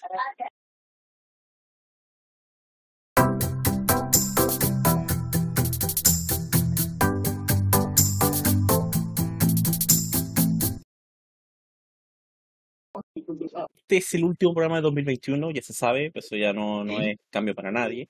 Eh, bueno, se jugaba, tengo malas noticias para el cricket, porque obviamente hay que mencionar el cricket. ¿Qué pasó? Y bueno, malas noticias, porque el partido que iba a disputar eh, eh, Estados Unidos, porque aunque usted no lo crea, Estados Unidos tiene equipo de cricket, esto me acabo de enterar, ¿Y juegan las series menores de Belbase o el qué? no tengo idea, me acabo de enterar que, que existe, existe el, el equipo estadounidense de cricket. Bueno, existe un chileno, o sea, tampoco esperemos mucho, pero, pero bueno, a nivel internacional ya, un- ya era difícil encontrar esto. Se jugaba contra Irlanda, que como he dicho 27 veces en este podcast, en todas sus temporadas, recordemos que es la, la Irlanda unificada. No es Ah. Irlanda, Irlanda del Norte, es Irlanda completa, la isla completa, por si acaso. Como mismo Un- pasa con el rugby. Una isla, un país. Exacto. Eh, se fue cancelado. eh, la- lo que dice Flashcore es que fue un partido abandonado sin bola lanzada. Y cuando quise buscar esto en Google, me sale la misma búsqueda, pero en hindi y en urdu. Ya. O sea que hay gente que lo busca traducido al hindi y traducido al urdu. Maravilloso. Gracias. ¿Qué, gracias, qué es el urdo? Urdu, el idioma de Pakistán. Ah, Pakistán versus la India. Sí. De hecho, el Pakistán, el, el urdu, el persa son variaciones del árabe. O sea, están, el, el alfabeto es variación del, árabe, del idioma árabe. ¿Seguro? No estoy seguro, pero la No, letra yo te diría que no. Yo te diría que el Al persa revés, ¿o no? es al revés, porque el, que no Ah, tiene verdad, relación porque el porque estamos es hablando del antiguo, persa, sí. po. Si el persa es mucho El- más antiguo. Sí, sí, es verdad, es verdad. Dato manso. Dato manso. Sí. Estoy hablando tonteras, sí, no- como siempre, sí, pero perdón. Sí, sí, pues eso, porque ah, ah, si vamos a hablar de Irán y eh, tiene toda una historia previa, porque antiguamente se llamaba Persia, ahora se llama ¿En Irán. serio? Yo pensaba que se llama Irán de toda la vida. No, entonces era Persia. Mal. El país se llamaba Persia ¿Ya? y, Y tenían un y, príncipe. la, y Persia viene de toda, es- de toda esa historia que, que se remonta incluso hasta cuando era la Partia, La- el Imperio Parto. Pero espera, A ver, ¿eso es lo que conocemos como Babilonia también o no? Eh, sí, pues, o sea, que no, en la historia de eh, Babilonia o del, del- de toda esa zona, pasaban muchos imperios, ¿ya? Pero, pero eh, a ver, déjame, mientras tanto ustedes hablan. después de que llegaron los, cuando, cuando llegaron los islam, eh, llegó el islam, ahí hubo, se generaron muchos cambios, pero sigue siendo esta zona geográfica la, y, y el, el, el Estado iraní, el sucesor de todos esos estados. po. Bueno, estamos claros de Que viene de- Irán- bueno, ese mago estuvo muy ocupado haciendo ciencia en, el, en los años 1000, no como ahora. Pues, o sea, ahí podemos hablar del Imperio Seleucia, del Imperio Parto, Vamos a lo importante, el Imperio Parto está a favor o en contra del aborto. eh, está a favor del parto. po. Por eso, esto es terrible. Esa es la historia del, del Parsi que no tiene nada que ver con el cricket, pero lo, lo damos igual. Bueno, también se está disputando en este minuto, en este preciso momento, India con Sudáfrica. ¿Qué está pasando? ¿Y qué pasa entre India y Sudáfrica? Está ganando, bueno, va ganando la India, pero en el día Pero. 4, por cierto, día 4, y no es chiste, eh, Sudáfrica va, está tomando la, baja de la, la baja de la jugada. Pase, ¿Hay pase? dime. Ah, ya, está, está en la parte baja de la, de la, de la fuga. Vamos a esperar que, que a Fondi le, le hable un poco para que nos siga contando qué es lo que está pasando entre No, saber. Sudáfrica, porque estamos muy expectantes acerca de eso. Ahora sí, me están interrumpiendo. Ya, ganó, ¿qué, qué pasó está- India y Sudáfrica? Que nos, nos tienes aquí en Perdón, el perdón. asiento. Está ganando la India con 327 a 170, y- 100 327 y 174. ¿Es goleada? Es goleada. No, todavía no. Mientras que Sudáfrica va en el eh, va en la cuarta, en el cuarto wicket. 197 está en este minuto. Necesita sacar 200 car- 211 carreras más para ganarle a la India en el día 4. Esto no, no sabemos si se va día 5, espero que no. Mientras tanto, hay partidos sub-19 Se que no le importan absolutamente a nadie, ¿eh? pero sí son clásicos, ojo ahí, porque se juega Ya. la India con Bangladesh sub-19 y Pakistán con Sri Lanka sub-19. Que ojo, ojo con esto, es un campeonato que podría entregar la final épica. Épico. Pico. Épico, porque podría- es el campeonato asiático de, de cricket sub-20, sub-19. ¿Podría dar un, un Pakistán la India? Se podría dar un Pakistán-la India, señores. Que no tengo, que la verdad no sé cuándo van a jugar ese partido, pero espero que no sea el 31. Pero va a ser dramático esto. También jugaron este mundial, este campeonato asiático, perdón, Afganistán, Emiratos Árabes Unidos, Kuwait y Nepal. Por si querían saber la verdad. Nepal también juegan. Me acaban de confirmar que la final se juega el primero de enero. Muchas. A las 2.30 de la mañana, que no sé si es hora de Chile u hora del Pacífico. Esa, esa duda tengo en este minuto. Ya. Me acaban, confir- bueno, me acaban de confirmar, en realidad acabo de revisar y es el horario chileno. Así que puede pasar que el panorama año nuevo que tengamos es la final del Campeonato Asiático de Cricket Sub-19. Pero, pero, lo que todo nos convoca esta semana, porque se está realizando la versión 2021 del DHs. Sí. ¿H's to H's? H's to H's. Las cenizas del cricket entre Australia y, Nueva- Australia e Inglaterra. Un torneo clásico. Un Que ya hemos hablado en este podcast. hemos hablado varias veces. Van tres partidos disputados. Se disputó entre el 8 y el 11 de diciembre de 2000. Son varios, varios días. El primer test, primer partido se jugó entre el 8 y el 11 de diciembre. Ganó Australia en Brisbane. El, en Adelaida, desde el 16 al 20 de diciembre, ganó Australia. Y en el tercer partido, que fue el más dramático de todos, ganó Australia por 14 carreras, que se jugó entre el 26 y 28 de de diciembre. Mientras tanto, quedan dos jornadas por ahora, que imagino que Australia lo ganó, pero vamos a ver qué pasa con Sydney, en Sydney, perdón. Es el cuarto partido entre el 5 y el 9 de enero, y el, la última jornada será el 14 al 18 de enero de 2022. Hasta ahora es en Hobart, Australia. Howard. Awards. En Hobart, no, en Hobart, Australia. Ah. Y por si quieren ver cricket en este minuto, No, gracias. no gracias, se va a jugar en 50 minutos más el distrito central contra el distrito nor- norteño. ¿Norteño? Sí, distrito del norte contra distrito central. ¿En qué país? En. No tengo puta idea. En Porque New- pasa ahí norte de qué? Eso es lo que todos queremos saber. New Plymouth. ¿Dónde queda esta wea? New Plymouth. El distrito del norte. En, Nueva Zelanda. Nueva Zelanda. Ah, ya. Me acabo de enterar que existe un distrito central en Nueva Zelanda. Pero bueno, vamos con eso entonces. Esos son los deportes. O sea, esos son los. son- ese es el cricket.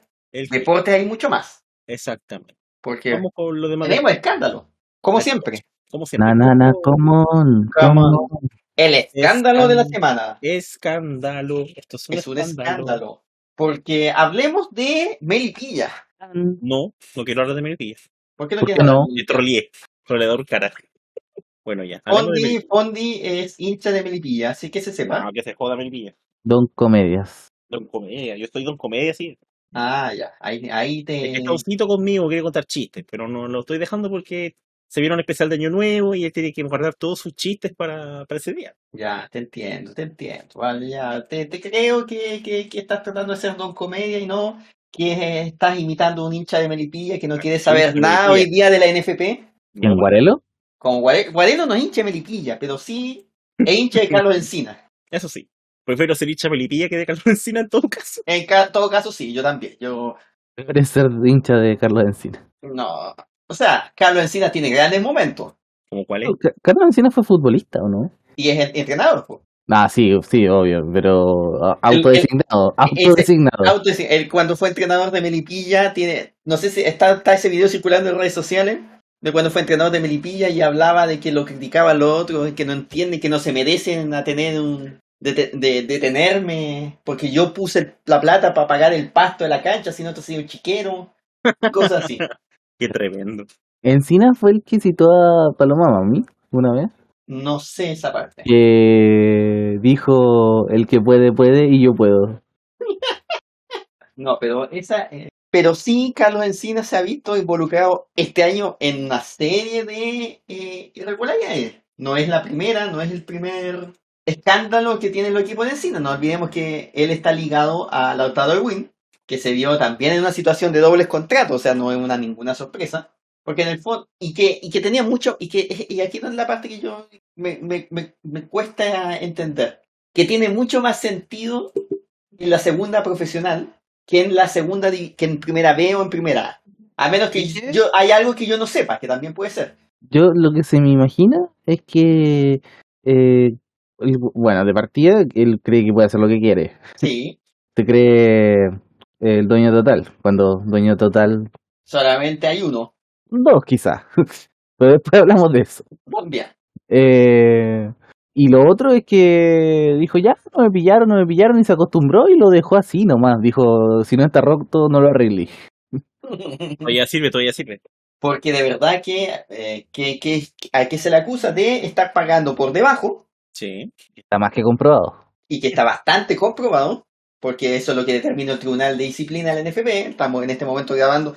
Hace pocas horas se recibió finalmente el, Finalmente. eh, el documento donde está la, la, la sanción, la sentencia, que es de primera instancia, todavía faltaría mucho más camino. O sea, no, no es, es una- no es inapelable. inapelable. Exacto. Eh, pero donde se determina la expulsión de Melipilla por estos actos que habrían, que estarían siendo confirmados por el tribunal. Fuente del tribunal. Ya que lo que hay que. el- el- el- la sentencia es bastante jugosa en detalle. Ya. Eh, eh, hay cosas muy maravillosas, porque por ejemplo, a ver, primero el, primer, la primera parte habla de qué se trata, la, la, la, la- las denuncias, bla, bla, bla, bla, bla, bla. Ya. Ya, porque todo esto parte con la denuncia que hace eh, Gino Valentini. Eso Gino, eso Gino tan increíble. Conchetumare para llamarse lleno. Gino Valentini hizo una declaración, una declaración jurada, supuestamente. Voy a partir con el supuestamente y después vamos a avanzar en. ¿Una declaración curada o jurada? Eh, de, de Gino Valentini no se sabe, No responde. pero se entiende que es una declaración jurada ante notario, Ya. ya, que se filtró a los medios de prensa donde se hacían estas denuncias de ¿Cómo que él había, de que él había pagado a jugadores Ya.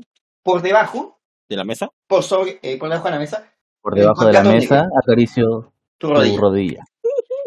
Entonces, eh, esta declaración salió en la prensa, salió en, en la red. No. y Ah, sufre. Totalmente, totalmente creíble. sí, era, en ese momento todo lo creíamos porque lo decía la red, Sobre todo el olor a azufre.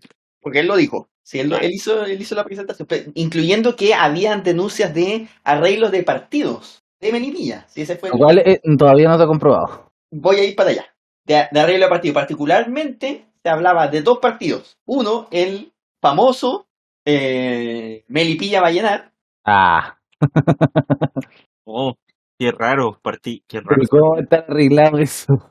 y otro, Mm. Melipilla San Felipe, el partido por el ascenso Ah, muy bien. de, en la promoción de la B del 2020. Y- No Yo quiero decir algo del, del Melipilla eh, Vallenar. ¿Mm? Algo, algo, ni aunque hubieran querido, hubieran podido preparar algo tan épico.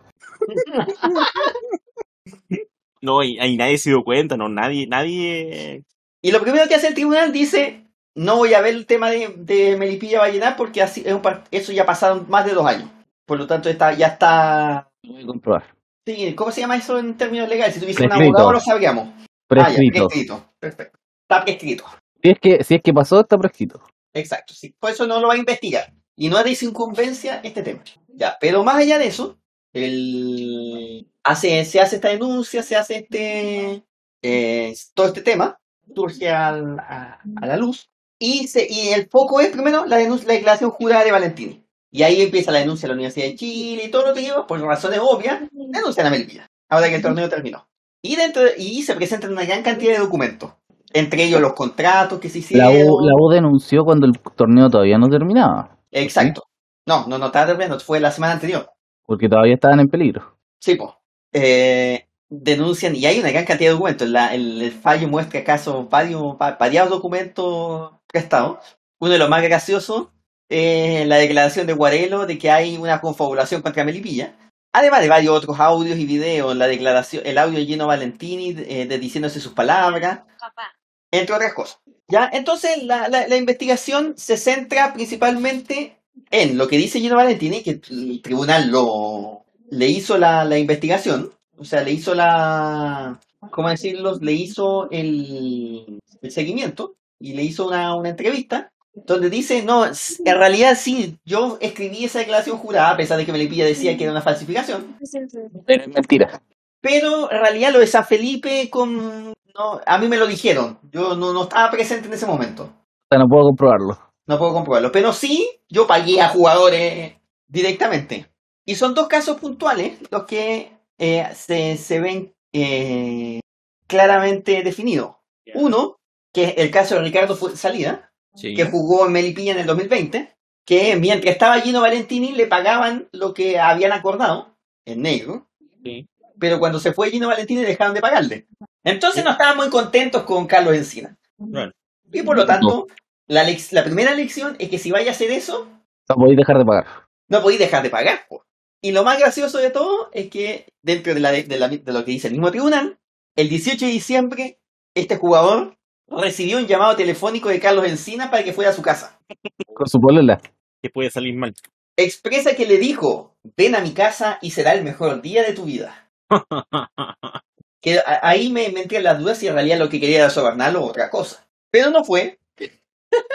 Porque está, está dolido por lo que estaba pasando Gino Valentini, así que fue igual a denunciar. Y tiene los papeles, tiene los documentos y tiene la- los depósitos. Porque además hizo, se hizo de manera presencial, pero después se hacía de manera telemática por la pandemia. Qué, ma- qué maravilloso. Imbécil, dejar pruebas. Ya. Ya, Mario Peche, o sea, digo Marcelo Peche, no Mario Peche, Marcelo Peche. Eh, que era. Como los, los peores mafiosos de la historia. Sí, que es- esta es la parte más graciosa de todas, que son ma- muy mal mafiosos. Dice, esta, esta, esta es una, una gran parte también de este, de este movimiento, porque Marcelo Peche, que era, era director de Huachipato, y el presidente de Huachipato hasta, la- hasta el 2020, Sí.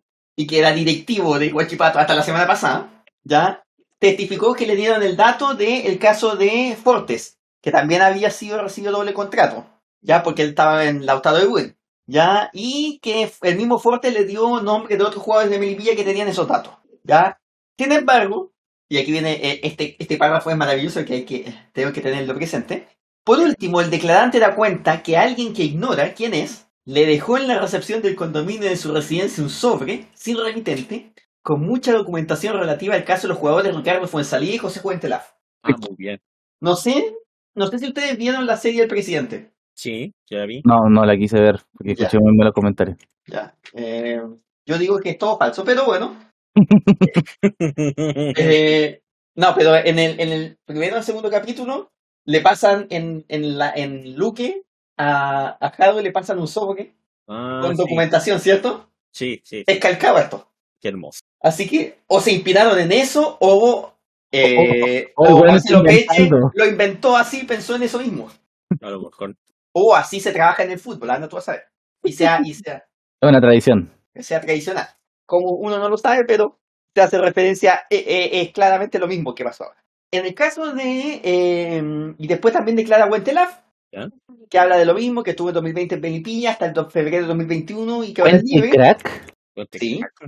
que dice que su sueldo mensual era de 2.250.000, Qué tremendo. que era pagado por el club, pero algunas veces se lo pagaba a ACN. Qué que tremendo. para quienes no saben, ACN es la empresa del pasto sintético de Carlos Encina. Además de eso, recibía 1.150.000 pesos mensuales Ya. por debajo. Pero, oye, esta gente es disimular, uff, dispolaina, ¿eh? Después, Wentelab detalla cómo Gino Valentini le entregaba por manos a Suma Ya. en efectivo y después a través de una transferencia a la mujer de nombre Luisa, señora de Marcelo Rabanal. Dios mío. Y todo está consta en las cartolas de su cuenta bancaria. Dios mío. Sí, eh, tenían esos datos, esos datos. Y con esos datos, el tribunal dijo, es evidente que le estaban pagando en negro, que los contratos que estaban haciendo eran falsos, Y lo hicieron piola. Jamás lo hubiese imaginado. porque ni siquiera, porque ni siquiera se los paga, es que- y ahí donde viene un punto que, que, que, que discuten mucho, o sea, como, oye, si la U hizo lo mismo, la U no hizo lo mismo, para que lo, para que lo tengamos más que claro. Sí, Si es cierto, si es cierto que en el caso, si es cierto, voy a, voy a dejarlo en el sí porque podemos seguir hablando de Melipilla eh, y de Carlos Encinas en esto. Si es cierto que la U no incluyó un anexo de contrato del Cachita Arias, del Cachila Arias, Cachila, cachila. Pero ¿Cachita? También. Cachita, no, Cachita, sal- salió cachita. Calió Cachita, del Cachila Arias, y no lo incluyó en lo que terminó la NFP, sigue siendo un anexo de contrato de Azul Azul. La- Por lo tanto, la U Lo, la U sigue pagando y paga ese sueldo directamente la U. Sensual, No. Movimiento sensual. No como pasa con el caso Melipilla, que en el caso Melipilla no se hizo un contrato por ahí, no es un anexo de contrato donde que, que se le, que, que no pasó, sino que es algo que se llegó a un acuerdo que nadie, que no iba a quedar ningún registro y que iba a- y que no lo iba a pagar ni siquiera Melipilla, por lo tanto no estaba en las finanzas ni en la contabilidad de Melipilla. Entonces, y, y el problema entonces es más grande que la NFP. Por eso aquí vamos a ir a un problema eh, eh, eh, más complicado que la NFP. Carlota es Por- más grande que tu problema. Porque no nos olvidemos que las sociedades anónimas deportivas dependen también del Ministerio de Justicia y tienen que presentar estados financieros. Hermoso. Y esto, evidentemente, lo que se hizo estaba, era, no iba a salir en los estados financieros de la de Melipilla. Por lo tanto, es un problema que no solamente atañe a la NFP como tal, sino que perfectamente el Ministerio de Justicia podría evaluar, o, o en algún proceso del Ministerio o cualquier otro, de sacarle la, o La licencia. la licencia, o lo que sea referido a permitir funcionar como club profesional a la empresa de que administra el Club de Deportes Melipilla, que obviamente es una empresa. Entonces, ese es el problema y ese es el punto aquí que, que, que, que queda mucho más que claro. Pero, eh, Una, una duda que me surge. Porque hay veces que los patrocinadores hacen contratos para pagarle el sueldo a los jugadores o gran parte del sueldo. Sí, Pero tiene que ¿Qué ser, hay con eso? pero tiene que hacerse vía el club. O sea, eh, le pasan esa plata al club y el club le pasa la plata al jugador. Exacto. Ah, ya, no es, no es directo de, del No debiese ser patrocinador a- directo, porque si lo hace el patrocinador, ahí hay un problema grave. Hay, un- hay una complicación muy fuerte en ese punto. Porque el, el- el único nexo debiese ser, el único nexo para, para jugar en un club, debiese ser directamente con el club. Y no por terceras partes. Obviamente, si tuviésemos un abogado experto en, en derecho deportivo aquí, Ojalá lo tuviéramos. ojalá lo tuviéramos, nos podría explicar mucho más sobre ese punto.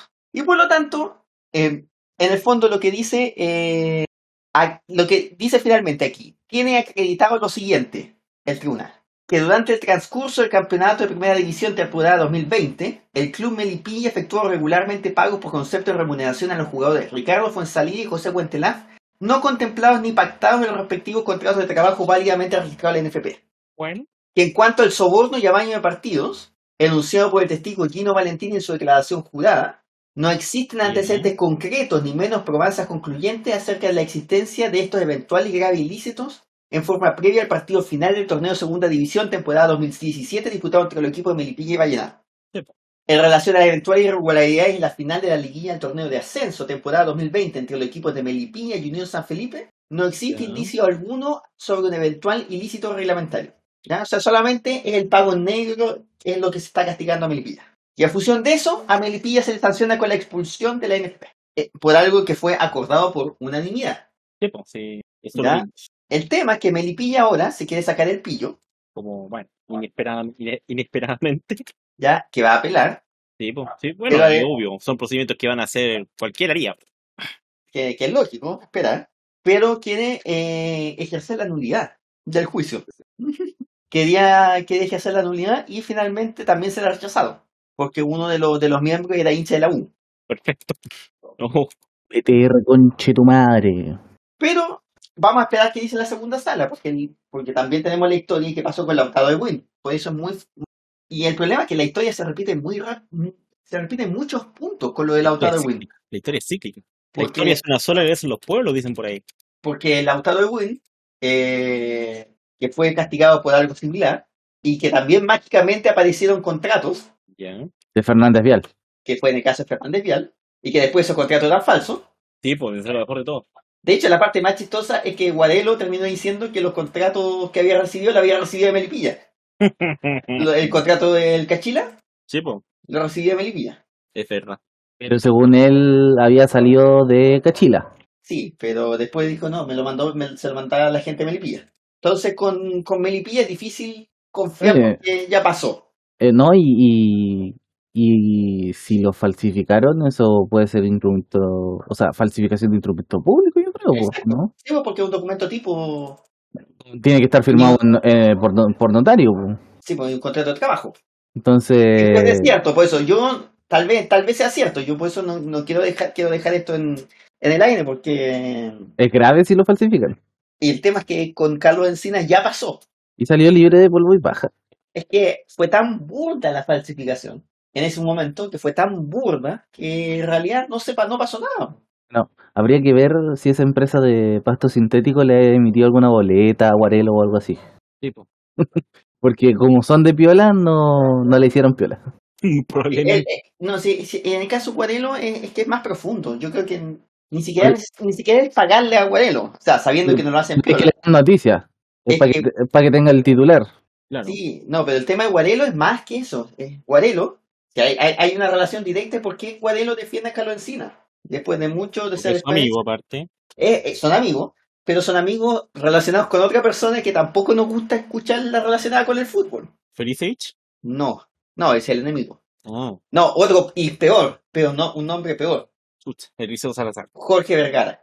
Ah, el Guatón Vergara. Yo te iba a decir No. Peter Dragicevich. No, el Guatón Vergara. No, porque el Gajisevich hoy día ligado al fútbol no tiene mucho. El Guatón Vergara sigue ligado al fútbol. Hoy Sí. día vi a Carlos Encina en parte. Es verdad. Guatón Vergara no debería estar ligado a la vida, chuche su madre. Pero por eso, o sea, y aquí es el tema. Guarelo es muy cercano al Guatón Vergara. Y vi a ellos también a Carlos Encina. ¿Y cómo chucha si Guarelo es terrible comunista y el otro es terrible facho?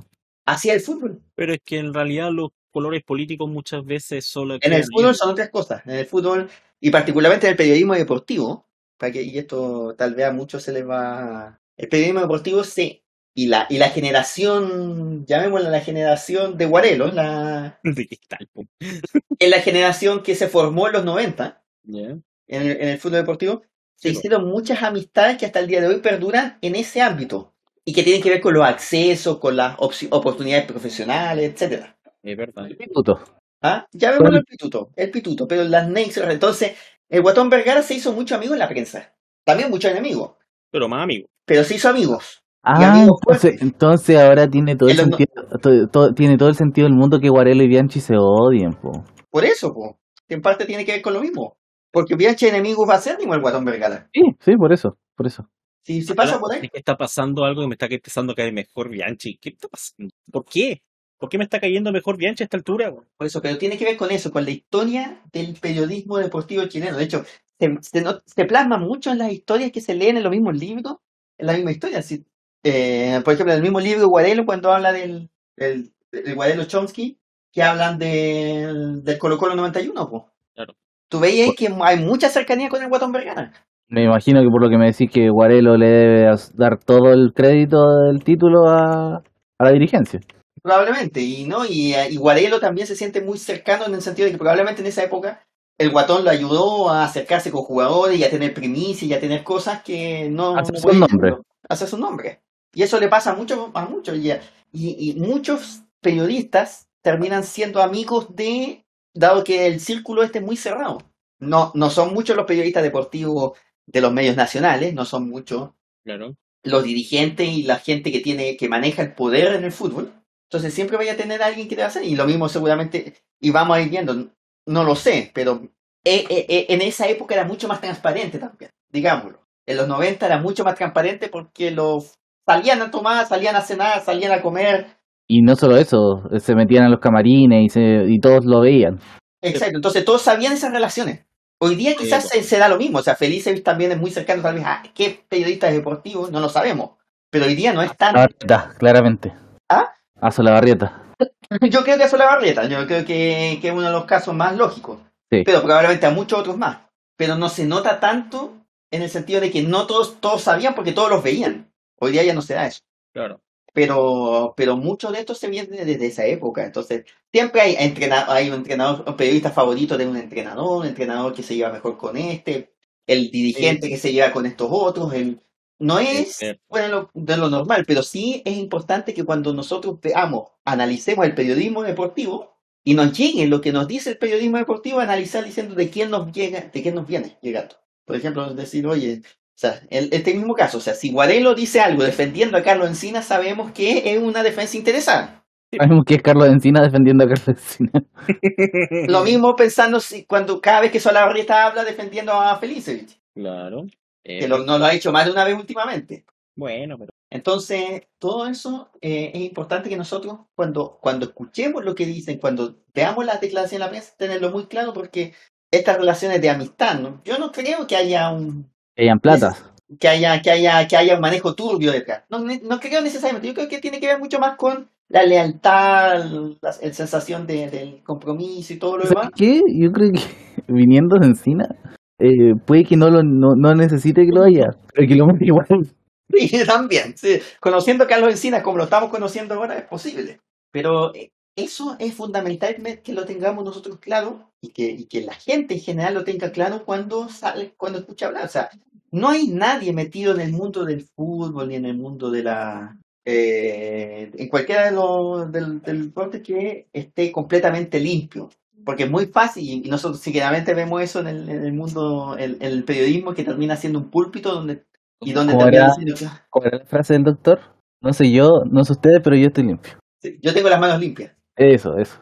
Y, y, y, y- visto lo que hemos visto, parece ser que tenía algo. No, siempre, no, lo no doy que él tenía la mano limpia, pero sí eh, que en el periodismo también hay muchas manos sucias. Que le tenía una yayita a todo. Y todos tienen una yaya. Todos tienen, todos tienen sus... A todos les aprieta el zapato en alguna parte. Bueno, Excepto Munizaga de Dale Albo. Ja, ja, ja, ja, ja, ja. humor. Sí, sí, eh, eh, esa, ese problema sigue siendo un problema más amplio. Por eso, por eso vamos a... me- el caso de Melipilla va a seguir ahí dando vueltas. Va- vamos a lo importante. ¿Se salva o no se salva Guachipato? Y aquí viene el otro punto. Que aquí viene la mejor parte. Esta es la parte más graciosa, la parte más graciosa de todo este aspecto. Vamos a lo que le importa a la gente de Talcahuano. No vamos a decir a quién. A la gente de Talcahuano. está. Basta el chiste interno, basta el chiste interno. Calendario, obviamente. Ah, sí, a calendario. Ya está.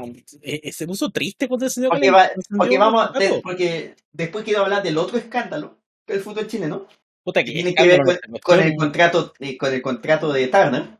Uh, Pero- Pero hay algo aquí que tiene que ver directamente con eso. Qué hermoso. ¿Qué pasó ahora? La puta madre. Porque hay una cosa que yo no te he dicho aún.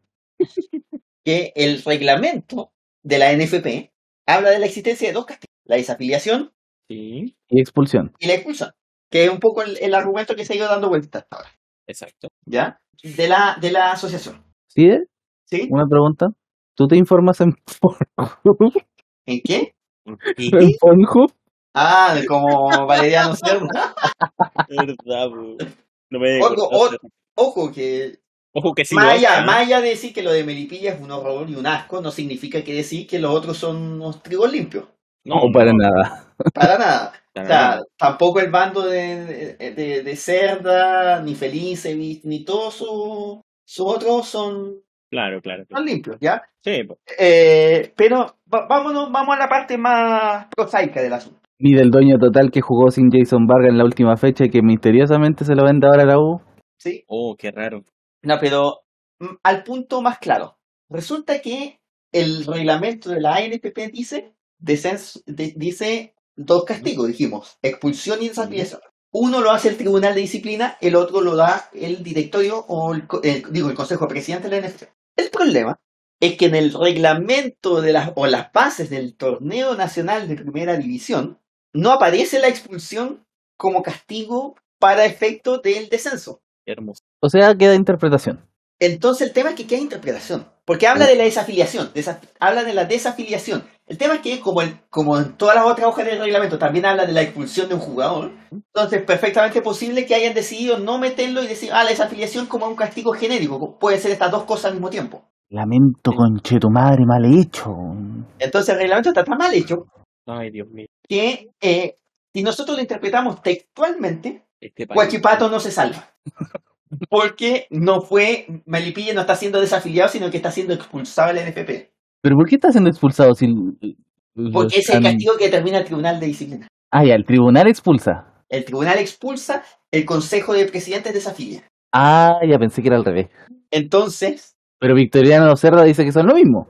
el tema es que si nosotros nos queremos ir al punto a lo que es la, el espíritu de la norma, Sí. dado que el- las bases no hacen una distinción entre ambos casos, Sí. deberíamos considerar que ambos casos son lo mismo. Por eso, eso va a quedar a la interpretación, que probablemente quien interprete estas bases va a ser el directorio de la NFP. ¿Pero qué- qué- ¿Quién fue tan ahueonado para hacer una diferencia en que si te expulsa el tribunal o te expulsa el consejo? Por Eh, eso, ¿Por qué? ¿Por qué? Por eso, es que yo creo que la parte, o sea, por eso, yo creo que no hay diferencia. Yo creo que en el espíritu de todos los que pensaron cuando estuvieron escribiendo esto, sí que pensaron, eh, era eh, que era lo mismo el castigo que recibieran. Porque todos decimos, cuando dicen, oye, a, a Melipilla lo desafiliaron, o sea, decir, a, Ahora, hoy día estamos hablando de la diferencia, pero en una ah, cuando pasó lo del Lautaro de Win, todos hablamos de que a Lautaro lo están desafiando, Tipo. ¿cierto? Exacto. A pesar de que el castigo era la expulsión. Estudiaste como 8, 10 años para hacer un reglamento tan como la corneta por la dice- mierda. Desde la entrada, textualmente el artículo 90 dice, desde la entrada en vigencia de estas bases, si un club fue sancionado con la pérdida de la categoría o la desafiliación, se entenderá para todos los efectos como el primer descendido del campeonato. Sí. Eh, entonces, eh, el tema aquí es, expulsión, ¿corresponde a lo mismo que desafiliación a la luz de estas bases o no? Yo diría que sí. Yo digo que sí. Yo, yo también creo que eh, la, la- la frase Sí, es bastante no, linda. no, Si te sí. di- yo creo que el caso tendría que ser eh, un caso de excepción. O sea, si dijera, si fuese expulsado no se considera, pero en este caso, como es genérico, si hubo una sanción, una sanción para el club que lo echa de aquí, se considera como primer descendido. O sea, en ese espíritu, Guachipato debiese salvarse. Y, y, y los que se informan por Pornhub estaban equivocados. Terrible. Pero obviamente aquí van a entrar los abogados, y va a entrar el tema interpretativo, y va a entrar a decir que no. El problema, y aquí ahí donde hay otro problema, porque si lo que dicen, oye, que tienen que ser expulsados, si hay expulsión significa que se va y los descensos corren igual, se genera un problema para la NFP. Un problema que tiene que ver con el punto que vamos a hablar ahora. El partido de Liguilla No, el partido de liguilla es un punto aparte. es, es otra polémica. El contrato de Turner con la NFP. Concha de su madre. Porque Turner está en. eh, está siendo. O sea, la NFP está siendo demandada por Turner Dios por 40 mil millones. No costaba nada hacerlo con. Uno, uno de los puntos de la, de la demanda tiene todo el sentido del mundo, pero el otro es culpa de la NFP, es una estupidez. Sí, pues, es que aquí donde viene hay, hay un problema importante porque. Y, y- y quería ligarlo directamente con el punto anterior, con lo que estábamos hablando recién. Y yo estoy muy convencido que quienes redactaron el contrato entre Turner y la NFP, o sea, por, la, la par- por parte de la NFP, Sí. son los mismos que redactan los, los, los reglamentos. ¿Cómo pueden ser abogados tan corneta por la chucha? Porque, escuchen esta cláusula, porque eh, en la tercera el lunes presentó las cláusulas del contrato que dicen que vulneró la NFP. Y la cláusula 4.5 dice, si por alguna razón, ojo, por alguna razón, incluye entre otras una huelga de los jugadores de fútbol de los clubes que participan en el torneo correspondiente, o sea, aquí a- a- habla de cualquier razón, Sí. no se juega uno o más partidos de un torneo relevante comprendido dentro de los derechos de transmisión, entonces la NFP deberá entregar al CDF dentro de los 30 días siguientes, a partir de la cancelación o suspensión de tales partidos, el nuevo cronograma de juego de los partidos relevantes. Es decir, el mismo partido, partido que se canceló o suspendió y cualquier ajuste consecuente del calendario u organigrama del torneo que pueda ser requerido. Una belleza. Y Era tan al- fácil, era tan fácil como ponerle dos palabras, es, o, o tres mejor dicho, excepto fuerza mayor. Salvo Listo. fuerza mayor, sí. Si al final del torneo relevante no se jugaron uno o más partidos y tal circunstancia ocasionó pérdidas al CDF, entonces el CDF tendrá derecho a solicitar la indemnización por dichas pérdidas según lo dispuesto en la cláusula 2. Qué hermoso. Entonces, bajo esta línea, si nosotros aquí, aquí obviamente sí nos vamos a ir a la parte textual, porque el árbitro va a tener que leer esta cláusula y decir qué dice la cláusula Claro. el- una de las cosas que denuncia la, la, eh, Turner es que, dadas las causas de fuerza mayor, primero por el estallido social y luego por la pandemia, hubo varios meses en los cuales no se pudo realizar los partidos que debían corresponder. En el caso de la temporada 2019 no se jugaron todos los partidos, quedaron pendientes. Claro. Y en el caso de la temporada 2020, el torneo recién pudo empezar en agosto. Eh. O sea, más que empezar porque se jugó, pero se postergó. Se jugó, se fueron dos fechas, si me equivoco, el torneo 2020. Sí. Antes que se suspendiera. Hubo, hubo como dos meses en que no se jugó, no más, más, como tres No, meses. más, más, no, ¿Cuánto no, tiempo pues no sí, se fue jugó? como desde, desde abril hasta julio. Sí, tres meses. Cuatro. Tres- Tres o cuatro meses, por ahí, ya. Y en el anexo 2, ¿ya? Entonces dice, eh, la, NF la cláusula 5.2.1 dice, la NFP garantiza al CDF el ejercicio pacífico y pleno de los derechos de transmisión. Para estos fines, la NFP se compromete a organizar el torneo de fútbol profesional de Chile y o las copas de fútbol de Chile cada año durante el periodo de la licencia sujeto a los requisitos mínimos establecidos en el anexo 2. Sí. Para evitar dudas, la NFP garantiza al CDF que se jugarán todos los partidos de cada torneo, incluidos los derechos de transmisión, sujetos a las disposiciones de los estatutos y las bases de cada torneo. Tienen de las bolas. Y el anexo 2 que habla de los compromisos mínimos de programación. Y esta parte es importante también para lo que hablábamos recién de qué pasaba con la expulsión de un club. Ya. El formato del torneo de fútbol de la primera división se ha definido por la NFP en consulta con el CDF y teniendo en cuenta la necesidad de mantener el, mantener el interés todo el año en un producto de suscripción. Para ese fin, el torneo incluirá un mínimo de 16 equipos y 30 semanas de partido durante al menos 10 meses, Ahí está el tema. o un formato diferente acordado mutuamente por las partes. Es decir, se tiene que jugar sí o sí de febrero a diciembre. Exacto. La NFP o de marzo a diciembre, 10 meses. 10 meses, perdón. De marzo a diciembre. La NFP Febrero a noviembre. o febrero noviembre. La NFP también definirá los intervalos de tiempo específicos para los partidos en consulta con el CDF y teniendo en cuenta la programación y las necesidades operativas del canal, con un máximo de dos partidos jugados simultáneamente a menos que sea necesario por razones competitivas. Entonces, una, eh, por eso, volviendo al tema Melipilla, ante la expulsión de Melipilla, y si, se van al tema de que esa expulsión y todos los todos los descensos y descensos, ascensos cumplen, el próximo año se quedan con 15 equipos. Eso incumple el contrato. Y ahí hay un problema con eh, Turner, porque el contrato exige 16 equipos. Se salva Santiago Wander. Así que salvamos a Wander. Ya. Eso por una parte. Eh, pero la otra es que aquí lo están viendo. Están, están colgados de las bolas literalmente en la NFP. Es el peor contrato del mundo. Yo creo que estos weones miraron la plata solamente. Dijeron, ah, nos van a pagar 200 palos, listo, bacán. Entonces, uh, ah, ustedes hagan el contrato. Dijeron, ¿qué es un contrato? y quedaron ahí, no sé. Que Un no acuerdo puede- que no se puede romper. un acuerdo textual que no se puede romper. Eh, Que no se puede romper. exacto. Y se voy al tocador. Este, literalmente, literalmente. Aunque, ah, bueno, voy, estoy abusando mucho de la palabra literalmente. Figurativamente, el abogado de la NFP es Lionel Katz. Literalmente, Estamos, estamos cagados. eh, obviamente, ¿qué, de- qué es lo que reclama Turner? Es que, es que aquí, y aquí es donde viene la estupidez de los dirigentes de los clubes. Y, eh, igual a Turner, eh, TNT, lo que sea, no le conviene hacer quebrar tampoco la NFP. No, no, no, pero si no van a, es que, y aquí vamos a, que, eh, a un poco, ¿cómo quiere Turner que se le pague? ¿Por qué? Con torneos cortos y playoffs. No, no, no, no. Eh, Es más, es más interesante que eso. Porque el problema es que, eh, y en parte de la historia que, que sucedió aquí, de lo mismo que, que cuenta la tercera, porque la tercera lo que está mostrando esta nota es el punto de vista de, eh, de Turner. O sea, cuál es, está dando a la luz el punto de vista de Turner. No, no, es, no está haciendo una cuestión más allá de eso. Y en el fondo están diciendo, resulta que en diciembre de 2019 Ya. Estamos hablando de diciembre de 2019, cuando se hubo, hubo este caos por el estallido social y Turner fue, ya empezó a reclamar. Sebastián Moreno hizo un acuerdo, llegó a un acuerdo con Turner para indemnizar la, la empresa. Y Milad, no me acuerdo del acuerdo. No, no, no, es que fue peor. Resulta que, y ese acuerdo, y aquí viene seguramente la forma como Turner querría que le, eh, que le paguen el- la indemnización, es que esa indemnización en, en ese momento era una, un descuento de la cuota de los clubes. Ah, y los clubes no estaban tan estúpidos y dijeron, no, no. los clubes por uno o dos años se les redujera el- la cuota que pagaba mensualmente. Igual, espera. Supongo que Moreno llevó eso a votación del consejo y le dijeron que no. Eso es lo que pasó. Cuando fue para el consejo, el consejo le dijeron que no informaron a la comisión CDF Ah, por la Ah. mierda. para ir a negociar con Turner ellos, en vez de que negociara la ANFP. Pero como tal. Y ahí Jorge Carey le mandó la carta. ¿no sabe- ¿Se acuerdan que por ahí, por el- a mitad, a mediados del año pasado, le mandó una carta en duros términos a Sebastián Moreno? Sí. Avisando que lo iban a demandar. diciéndole que en el fondo que esto no, no podía ser porque nosotros ya teníamos un acuerdo y no podía ser que ustedes salieran. De acuerdo.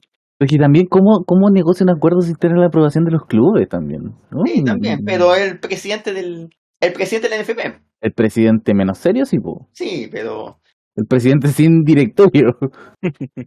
ya porque precisamente Turner lo acusó de falta de seriedad a Moreno y a la NFP. El no tema, mentían, no mentían. ya. Y, y el problema es que la cuestión se sigue estirando. Entonces, finalmente el NFP lo llevó al arbitraje que están haciendo ahora, que técnicamente no es una demanda. Por poco no lo mandan al TAS la cuestión. En la Cámara de, Con- la Cámara de Comercio de Santiago está haciendo un arbitraje Ya. es la que está determinando. Obviamente ahí, y aquí viene el, el otro punto, la NFP eh, está diciendo ya, oye, tú me estás demandando por 40 mil millones, Ya. yo te demando de vuelta. Yo creo que tú co- cometiste cosas. ¿De qué acusa la NFP a Turner? De tener un programa lleno de vulgaridad. No, no, dicen que eso es lo mejor que tiene el CDF. No, eh, de que no cumplía con las condiciones mínimas de transmisión. En la B, En la B principalmente, de que supuestamente tenía que transmitir todos los partidos. El tema, y aquí donde que dice Turner, Turner dice, esto no está en esta nota, pero sí lo leí de otro lado. Ya. Turner les dice, ojo, el contrato no dice que tienen que ser partidos en directo. Sí, po. conche tu madre. ¿Cómo, ¿Cómo van a transmitir partido de la vez si a nadie le importa la vez? Entonces, el Turner transmite los partidos de la B, pero los transmite en diferido. Sí, po. Oh, el contrato mal hecho, Dios mío.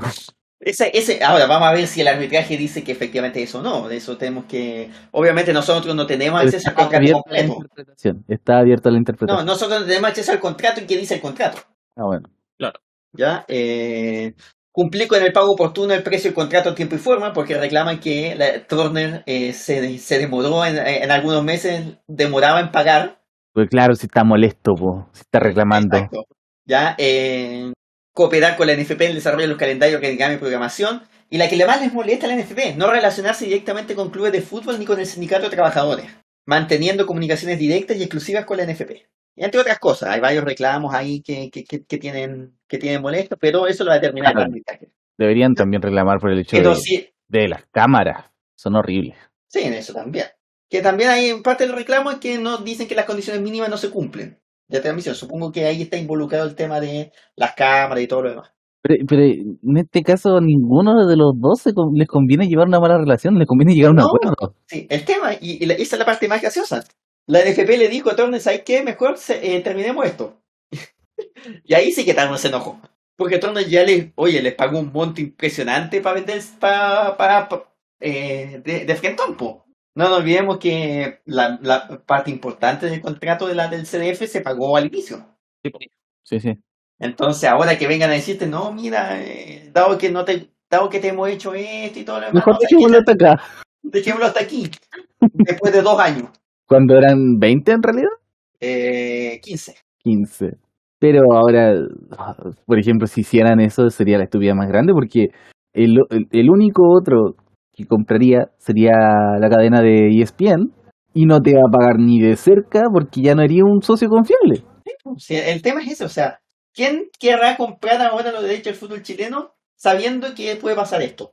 No, yo diría que más de alguien, pero ni cagando ni a la Pero mitad de lo que pagaron. plata- por la plata que pagaron, no. Ni a la mitad, ni a la mitad. O sea, va a indicar a alguien así, pero va a ser un, un costo enorme. No le conviene, tienen que llegar a un acuerdo. No, por eso, se tiene que llegar a un acuerdo. Por eso, para eso es el arbitraje, o sea, para, para decirles, ¿hay qué? Aquí alguien se equivocó, quién se equivocó, cómo lo equivocó, y quizás después del arbitraje puedan negociar ya sabiendo quién se equivocó y definiendo aquí el qué es lo que se va a hacer. Esperamos. Pero eso es lo que está hoy día en, en el, to- en el palestre. O sea, hoy día, hoy por hoy, la NFP está colgada de las bolas. No, de las bolas, no, no, no, no en otro sentido. Oh, en el sentido ballet de la palabra. Exacto. oh. Eh, por lo tanto, ya, son, ya estaba hablando de dos escándalos. Este es lo mejor. El fútbol chileno eh, terminó todo y ahora todo lo que podemos hablar son escándalos. Como por ejemplo el de Copiapó. Copiapó. El equipo obligado a jugar la liguilla sin jugadores. Exacto. ¿Por qué? Porque dadas las circunstancias en las que estamos ahora. Eh, y, todo lo, y todo lo que ha pasado, no sabe, no, Copiapó no sabe con quién va a jugar la liguilla de promoción. A jugar con la U, espérate nomás. Y Copiapó no sabe con qué equipo si se te finiquitan ahora el 31. Por eso, como, y como se retrasó esto, eh, se van a quedar sin jugadores. Algo muy parecido a lo que pasó en el torneo 2020. O sea, 2019-2020. Dios mío. Que también tuvo, tu- tuvo- se tuvo que jugar esa liguilla eh, en enero sin jugadores. O sea, buscando jugadores y algunos equipos que contrataron jugadores para jugar un mes. Haciéndole extensiones, Serena, extensiones por un mes a, a jugadores también. También. Lo cual, obviamente, estamos hablando aquí también de una gran falta de seriedad y Copiapó tiene toda la razón para estar molesto. Pero habían rumores de que lo iban también a hacer subir directo, lo cual también es poco serio. Exacto, o sea, San Felipe estaba pidiendo que lo ascenderlo directo. Sí, pues, por, el- por el tema, por el tema que en San Felipe se le acabaron los argumentos, No, no, no pudieron ganar. porque lo que San cosas. Felipe reclamaba era precisamente por el tema del amaño de partido. Claro. Y dado que el tribunal dijo que no hubo amaño de partido, Están cagados. eh, no tienen cómo, cómo salir de esa. Pero sí, hay, hay. Pero espera, si Huachipato eh, lo, lo mantienen en primera y además suman a Copiapó, O sea, Huachipato, es que aquí es donde viene. Huachipato debería jugar la promoción con, con Copiapó. ya, pero po- supongamos, no hay promoción, sube Copiapó directo, Huachipato se queda en primera. Eh, Eh, no, pues porque no podrían quedarse en primera. eso mismo te iba a decir, ¿qué harían con equipos impares de nuevo o no? Sí, pues tendrían que, eh, tendrían que ir pares porque, Conche tu madre. por eso, o sea, o una o la otra. No podéis tú subir a Copiapó y salvar a Huachipato. Qué cagada más grande. Este Por eso. fútbol, weón. Por eso, porque en este momento, y nadie se acuerda de Wanderers, el Wander descendió. Melipilla Wander- estaría fuera. Wander, Wander le prende velas a Cachila. Sí, po. Es lo único que lo puede salvar. O sea, no desciende, pero lo manda a promoción. Debería. Y es que hay promoción, no, no sabemos. Puricó, wey. Ahorita, hagamos el número, esta vez está haciendo el número. O sea, ya, Melipilla y Wanderers para afuera. Quedaríamos con 14 equipos. Sí. Ascendió. Dios. ¿quién- ¿Nadie se acuerda quién ascendió? No. Oye, que son. Coquimbo, po. ¿A quién le importa el malo de Coquimbo? la callampa, Coquimbo, culiao. Asciende Más encima que- Coquimbo. Oye, si quieres, eh, Coquimbo Culiao tenía más arreglos arbitrales que de chuta por partido, weón, que O sea, podría ser. nadie lo investiga. Putos. Ay, dime que Cobreloa, si no era por eso subía, pues, weón. No, pero igual, pues, hablaban de, co- ay, Correloa, ayuda a arbitrar para quedarse en segunda división. eh, Y, y Coquimbo, weón. Y hasta Correloa se lo cagó Coquimbo, así que llorones, weón. Ya eso. Pensándolo bien, sí podría salvarse, pues. Sí podría andarlo, pues. Por eso está tratando de hacer el número. Porque hacen 14 equipos con los dos menos, incluyendo Meli- Melipilla ¿Y pollo? Melipilla y Wanderers. Sí. No hay promoción, por lo No. tanto le dan el cupo directo a Copiapó y con Coquimbo Unido y ahí tendrían los 16 de nuevo, ¿no? Se podría hacer eso. Que quizá podría ser esa la solución. ¿Quedan con 16 o con 17? Quedan con 16, ¿no? Porque quedan con 16, pues Ah, estamos haciendo el número. Porque al final estaríamos reemplazando a Melipilla y Wanderers Ya. con eh, eh, Copiapó y Coquimbo. Ah, no, pues son 17, pues. Ah, Ahí está. pues. ¿Viste? 17. No, pues sí, éramos 17. 17, éramos 17. Eran 17. Yo Ahí está, ahí 10 estaba el error. Yo tenía 10 Sí, Ahí está el error que tenía, 17, pues si tiene que, tenía que, eh, descendían dos, o sea, descendían tres y ascendía uno o, o dos. Pero ah, desciende uno más de los que ascienden. Eso, eran o tres descendidos y dos ascendidos, o dos descendidos y, un- y un Sí, exacto, y un ascendido. Claro. Sí, sí, sí, tenías razón. Entonces no se, no se, sa- no se puede salvar Huachipato y... Que quedan con 17, Exacto. Y seguiríamos con 17. lo cual es un- una mierda. Lo cual es una mierda. Exacto. Porque precisamente todo esto se hizo para que quedaran con 16. Torneo culiao. Fútbol chileno. No lo entenderías. Chilean Premier League y Championship. Así que bueno, eso es lo que tenemos nosotros hoy día. Me encantó este capítulo de primer plano. Eso va a ser el primer plan. Ahora vamos a, si, si tenemos... Como no nada, estoy cagado de sueño. Sí, sí. ah, íbamos a hablar un poco más de fútbol, pero yo creo ¿A que importa? estamos bien. Ya, esto, esto es el escándalo de fin de año. Eh, Vamos a ver en marzo cuando volvamos si tenemos mucho más. Lo bueno es que confirmamos quinta temporada. Estoy muy orgulloso Sí. de eso. Eso es lo bueno. Es lo bonito. Eh, Y lo barato. Vamos, mejorando, no somos nada. vamos a ver.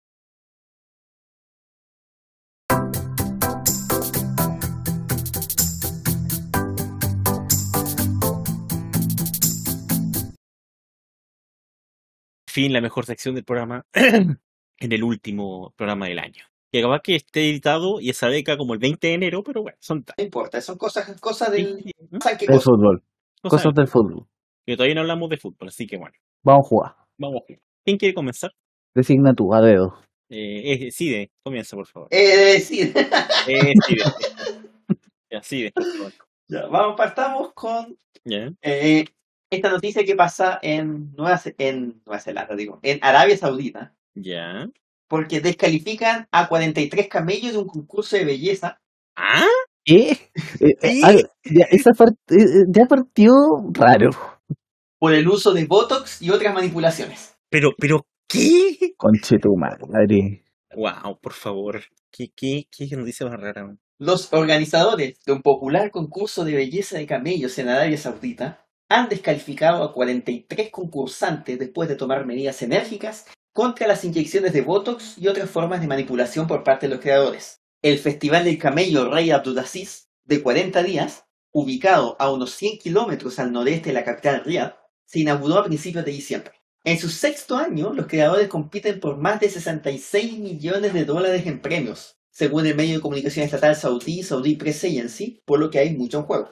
Increíble. Los creadores sin escrúpulos han sido acusados de usar una serie de métodos para hacer que sus camellos tengan más posibilidades de ganar, como inyectar silicona y rellenos, inflar partes del cuerpo con bandas de goma para mejorar su apariencia. este. Mierda, ¿cómo pueden ser tan crueles? La Este año, que tengo yo es tanta plata en Arabia Saudita que tienen que hacer concursos para regalar dinero. este año, los organizadores se han ocupado de 147 casos de manipulación, el mayor número desde que comenzó el festival. Y quiero 43 saber cuál es la concursantes condición de fueron descalificados. Marzuka Al-Nato, Marzuka Al-Nato digo, portavoz del comité legal del festival, dijo que los creadores a los que se encuentran manipulando tienen que pagar multas que varían según la infracción. Por ejemplo, la multa por inyectarse rellenos, botox u hormonas puede llegar a los 100 mil reales, o sea, 27 mil dólares por camello. Una cosa poca. Mientras que trenzar, cortar la cola o teñir al camello contempla una multa de 30 mil reales. Le corta el Pero- culo del Pero camello. mil si está establecido de antes, ¿por qué lo hacen? Para detectar la Porque manipulación, están forrados en plata, ese es el problema. No saben qué hacer con el dinero. No, sí, esta, esta es la mejor parte. Para detectar la manipulación, los camellos son examinados tanto física como clínicamente usando dispositivos como máquinas de rayos X. Espera, ¿qué? Ah, encima, encima existe la posibilidad de que los camellos tengan dentro voides. O sea, Exacto. todo es posible. Un camello mexicano. El camello literalmente, hablando. Eh, los Lo que me intriga, lo que me intriga, se disculpa sí, es que no, no hay un psicólogo de entrada aquí es tratando de hacer ciencia deportiva o no, no, no sé. A ver, aquí le tengo el test de rocha para camellos. ¿Qué ve aquí? Los agua. propietarios, los propietarios de los camellos ganadores reciben premios en efectivo y el reconocimiento significa que pueden vender los animales a precios más altos. Los camellos raros son un gran negocio en Arabia Saudita. Se estima que 1,5 millones de los animales están protegidos por sus dueños mediante microchips, según SPA. Es como la ley cholito, pero de los, de los camellos. Ley al cholito.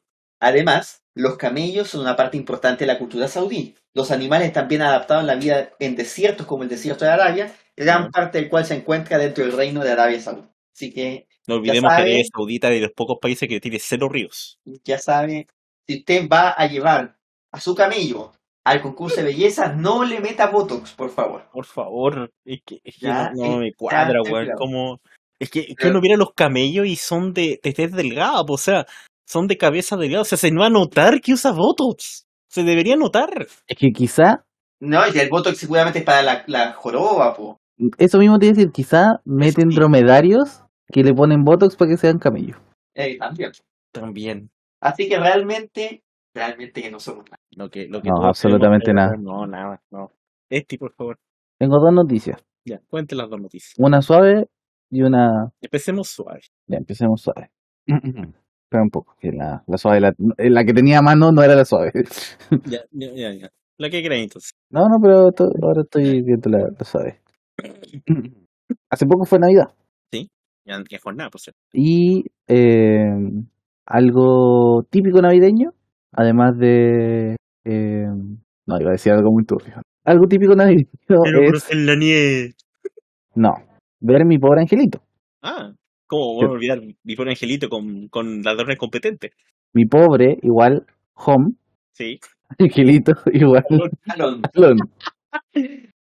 Pero, Bueno, la casa de mi pobre angelito podrá arrendarse en Airbnb. tremendo. Sticker, tremendo. Un evento especial de una noche se llevará a cabo para recaudar fondos para un hospital infantil y los arrendatarios serán recibidos por el actor que interpretó a Voss. No sé quién chucha es Voss. No sé, pero debe ser un personaje irrelevante de la trama. No, quizá uno de los bandidos, pero no creo que sea Joe Pesci, puede que sea el otro. El otro. A ver, vos, Home Alone. A ver, busquemos.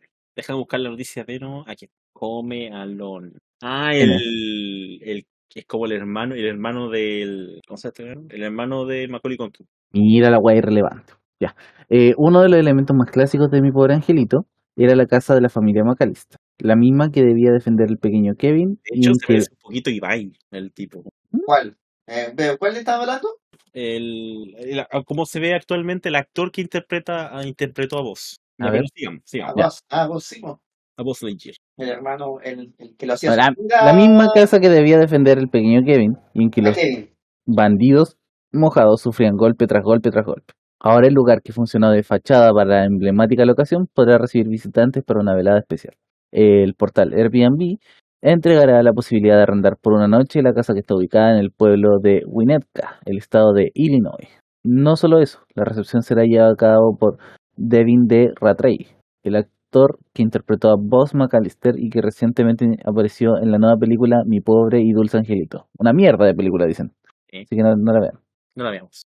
Dice, aunque ahora somos más viejos y más sabios, yo tengo mi propia empresa de seguridad, nunca estamos tan viejos para las jugarretas de los feriados. Así que mientras estamos de vacaciones, todos juntos esta vez, voy a invitar a un grupo de creadores de jugarretas para que dejen libre a los niños de 8 años que llevan el interior en mi casa durante el 12 de diciembre, dice la publicación realizada en nombre de Voz. Por ahora no existen mayores detalles salvo el hecho de que la persona que arriende el hogar tendrá que hacerse cargo de su propio traslado hasta la casa que fue vendida por última vez en 2012 por más de un millón y medio de dólares. Pero de todas formas prometen que serán recibidos con la mejor pizza de Chicago, obviamente la Little Snero que aparecía en la película, y recorrer un lugar en el que habrán elementos que aparecieron en la película original dirigida por Chris Columbus. Finalmente, la publicación también recarga que esta acción recaudará fondos para un hospital infantil de Chicago. Así que, eh, una buena causa, pero aún así no somos nada. La noticia fuerte. No solo de, de Navidades y de Home Alone, igual mi pobre angelito vive el hombre, Sí. sino que- en Coyhaique, en Chile, Chile, mi país, mi Mi país. Está pronto a desaparecer por un asteroide gigante. Es verdad. La mala. Y el mundo. Y. Pero bueno, Chile siempre Porque desaparece. lo, mismo que digo de Arcan. De Arcan. Si tú no, si, si tú no te importa la, no te importa el trasfondo detrás, es una buena película. Contexto. De hecho, de hecho, disculpa de ti, de hecho yo vi eh, Don- No mires arriba sin, sin cachar sobre qué hablaba, la verdad. El, el tema detrás. Y, y me pareció entretenida. Sí, entretenida, la película entretenida. Pero, pero la trama es muy, esa, el trasfondo es muy malo, sí es verdad. Eh, es una película. Eh, eh, bueno, ya después, en algún- en otro momento podemos, vamos a discutir. Ya. Este. Cuando hablemos de que no vamos a. ¿Qué pasó en Coyhaique? ¿Quiero saber Ya. qué pasó en? ¿Algo Coyhaique. ¿Ya? ¿Ustedes conocen el manga eh, Chainsaw Man? No. Pero, ¿saben lo que es un, una chainsaw? Ah, la Ah, Chanzo, una motosierra. Una motosierra, bueno. Ay, Hombre, que, yo atacó- pensé que estabas hablando en japonés. No, no, no. Manga. Sí, pero un manga que tiene un Sí, nombre en inglés también. no, Pero no te ¿por qué entendí no la hablaste pronunciación de- en inglés. Pero ¿por qué no hablaste de la masacre Texas y no se hemos cortado el tiro por la referencia? po? Hombre atacó con motosierra a un vecino que le negó un cigarrillo. Oh. Un día normal en Coyhaique. Sí, eso yo creo que va a Creo que este es como nuestro Rusia, güey. Afortunadamente, la víctima alcanzó a escapar refugiándose en su vehículo. Carabineros de Coyhaique detuvo un hombre por el delito de amenaza. no sé si eso califica solo como amenaza. Es que, es que igual, dale, dale. Luego de que intentara atacar con una motosierra a su vecino. Eso no debería ser intento de homicidio. Casi delito de homicidio, básicamente, por poquito. Quien se negó a regalarle un cigarrillo. Es que estoy pensando en la, en la escena. O sea, a ver, hay dos personas. Una dice, oye, ¿me dais un cigarro? No, no te, no. Y el tipo dice, ya, mira, voy y vuelvo, voy y vuelvo, va a la casa, y me imagino está a cinco cuadras donde él a cinco kilómetros más o menos, de allá, saca la motosierra y vuelve, esperando que el gallo todavía esté allá afuera, y vuelve, y le dice, oye, ¿no me queréis pasar un cigarro, weón? No, toma, y- y lo amenaza con la motosierra. Vecinos de la calle Cerro Macay llamaron a carabineros para informar sobre este extraño y violento hecho, mientras el atacante cortaba con la mo- motosierra el cerco que separaba ambas propiedades. Ah, ya ahí cambia Ya, la historia, ya, la ahí, tenía a mano, no la fue a buscar. mejor todavía. Pero ¿quién anda por la vía con una motosierra? Bueno, A la mejor parte que no ha fumado.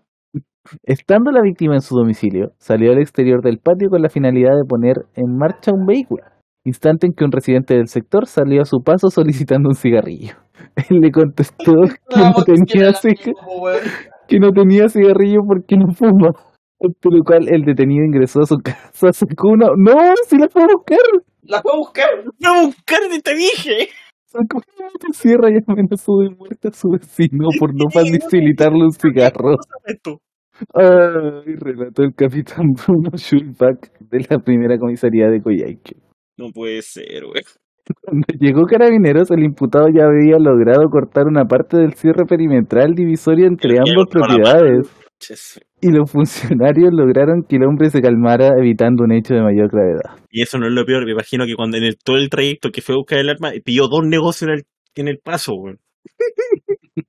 que no. Ahí está la cuestión, po. Oiga, ¿me vende un cigarro suelto? No, ya no vendemos suelto. Puta la weá. Ahí sí. Gracias a Dios estamos saliendo del tema de la pandemia, pero sí hay que ver los trastornos psicológicos que está viviendo nuestra población Ah, que es la pandemia, po. respecto al tiempo prolongado en nuestros domicilios. No, no vengan con cuestiones que no tienen nada que ver la pandemia. Nada que ver. El síndrome de, del cigarro por motosierra, no sé. El llamado siempre a que si vemos algún tipo de signos extraños en familiares, como por ejemplo, no, eso no lo dice, pero por ejemplo, andar con una motosierra. Eh, y que denote este tipo de reacciones, obviamente es tratarlos de la forma más oportuna posible. Los antecedentes del procedimiento fueron puestos a disposición de Fiscalía, mientras que el imputado fue derivado a la audiencia de control de detención y formalización de, por los delitos de amenazas y daños. Amenaza y daños. Ese fue directamente a matarlo. ¿Qué tanto? No. No, ese tipo debería estar debería estar preso en todas las cárceles del área limítrofe, mínimo. Así que cuando eh, amenacéis de muerte con una motosierra por un cigarro, es porque no somos nada. no te condena por eso. Ay, tengo varias noticias. Pero voy a contar, sé que voy a, voy a hacer algo, algo insólito en este programa, pero voy a contar todas las noticias. Ob- Obviamente no todas completas, voy a contar la... Ya, Yo creo que, ojo, no nos olvidemos que todavía tenemos pendiente un, un capítulo del No Somos Nada. Sí, pero se me van a olvidar la noticia, así que... Y esa noti y, y, y tenemos y vamos a tener ahí noticias insólitas y podemos meter un montón de noticias que tengamos Sí. guardadas. Es verdad, pero aquí voy a solamente contar algunos titulares nada más y las noticias com- completas, las que corresponden. Ya. Barcelona, ¿se acuerdan que fichó a Fernán Torres? Ferran Torres resulta que no pudo inscribir porque está contado en el fair play financiero, F, y pagó 50 millones por él, por seco. En- ¿Qué más tengo? Ah, eh, inventaron un tarot que combina tango, arte visual y cartomancia. Vaya a ser uno que excepto en Argentina. Y vamos con la noticia del día. Esto pasó en, en la India. Granjero intentó denunciar a sus vacas por no sacar leche. Según la declaración del hombre, a pesar de llevar diariamente a sus cuatro vacas a pastar de 8 a 11 de la mañana, en los cuatro días anteriores el ordeño había resultado infructuoso. Los granjeros suelen tener el deber de criar a los animales, alimentarlos y mantenerlos entre esas tareas. Se encuentra el compromiso de ordeñar las vacas. Recientemente en la India se generó una gran polémica por un episodio relacionado con esta actividad, ya que un granjero intentó denunciar a sus vacas por no dar leche. Según la declaración del hombre, a pesar de llevar diariamente sus cuatro vacas a pastar de las 8 a las 11 de la mañana y de 4 a 6 de la tarde, en los cuatro días anteriores el ordeño había resultado infructuoso. Por eso, la policía debe convencerles de que den leche, manifestó el granjero. Los agentes explicaron que es imposible hacer ese tipo de gestiones y tampoco se puede imponer ningún tipo de denuncia hacia los animales. Según aseveraron, aunque el enfado era tal que fue difícil entrar en razón, Finalmente le convencieron de que ellos no podían solucionar su problema. Lo único que puede hacer es tener paciencia. Esti está callado sin palabras. Hola. Hola. Y vamos a la noticia argentina porque en Navidad todos celebran, todos celebran, excepto el tipo de la motosierra, todos celebran. Y esto ocurrió en San Pedro, Argentina, porque también existe un San Pedro en Argentina. Le tiró una bomba molotov a su sobrino porque se hartó de los ruidos de la fiesta. El hecho ocurrió Anda piola. andaba una cosa piola. Em, El hombre primero tiró combustible y luego una bomba molotov al patio de su sobrino que vive en la propiedad del lado de su casa. Su intención era quemar la vivienda a causa de las molestas que le ocasionaban los ruidos provenientes de ella. El sobrino Alexi de 31 años. Esa noche estaba festejando junto a sus amigos. De forma repentina vio que su tío se subió al techo y comenzó a arrojar combustible sobre el sector en que estaban reunidos los jóvenes. Al principio pensaron que se trataba de agua. Luego se dieron cuenta que estaba equivocado cuando les tiró una bomba molotov de fabricación casera. Inmediatamente se originó un incendio. Algunos de los presentes intentaron apagar las llamas con una manguera y baldes de agua. A pesar de sus esfuerzos, debieron solicitar la presencia de los bomberos. Afortunadamente, ninguno resultó lesionado. El agresor, identificado como Jorge Arpía, de 70 años, tuvo que ser internado por lesiones en el pie, mano, rostro generadas cuando realizó el ataque y se le dio el alta médica. Toda la secuencia que grabada por cámara de seguridad fue caratulado como daños y amenazas e intervino la Fiscalía de San Pedro en Argentina. Y la investigación demostró que el conflicto de estas dos personas venía de hace seis años e incluso el tío lo había amenazado varias veces con una escopeta. Una cosa piola en Argentina. Suave. Suave, suave, suave, suave. Bueno, tengo varias noticias para terminar. Esto pasó en Estados Unidos, bueno, esta pasó primero en Argentina también. en la TV pública que mostró un video sobre los controles de la alcoholemia, pero se trataba de un sketch. Bueno, muy bien, muy bien. Piloto en Reino Unido anunció en pleno vuelo que tenía COVID, y no era broma, por cierto. No era broma del Día de los Inocentes. Era un día, de hecho, es de noticia del 28 de diciembre, pero no es del, no hay una broma. Después, de, la mejor parte, después, lo- me- lo- los pasajeros tuvieron que esperar cinco horas después para subirse a otro avión, y resulta que la compañía comunicó que era un falso positivo. Su madre. Que- bueno, eh, la, la compañía le entregó una botella de ron y una carta de disculpa a cada uno de los pasajeros. Pensé que era el piloto. Al piloto lo mandaron a la chucha, efecti- efectivamente. Un estudio afirmó que invertir en juguetes Lego era más rentable que comprar oro. Ah, pensé que comprar NFT. También, también, también. Tenía una noticia de NFT, lo encontré tan fome, de un tipo que vendió un NFT, le por error puso dos ceros menos y jodió. Noticia estúpida. Esta noticia no sé por qué la encontré, dice, la princesa Aiko de Japón no recibió una tiara al cumplir los 20 años por falta de presupuesto. Trae una de contexto. Eh, arquero en Paraguay, uy, que tengo hartas noticias. ¿no? Arquero en Paraguay fue expulsado antes de comenzar el partido. Cosas. Se le ocurrió, se le ocurrió, bueno, era el clásico Cerro con Olimpia, se le ocurrió provocar a la barra Olimpia y expulsado. En Nueva Zelanda investigan a un hombre que se vacunó 10 veces contra el COVID en un día. No sé Ese cómo. hombre, ese hombre está protegido hasta de, del sífilis. De hecho, de hecho indican acá de que se hizo pasar, visitó varios centros de vacunación haciéndose pasar por personas que pagaron por el servicio de vacunación y que indican de que no le a pasar nada tan grave. Al menos, al menos fue su brazo real, no el de silicona. Bueno, en India lo declara, lo declararon muerto, despertó en la morgue y murió en el hospital. Las vueltas que da la vida. Y tengo las dos noticias del bonus track para finalizar. Esta de Estados Unidos. La primera, robó un banco y luego depositó el dinero en el cajero automático fuera de la sucursal.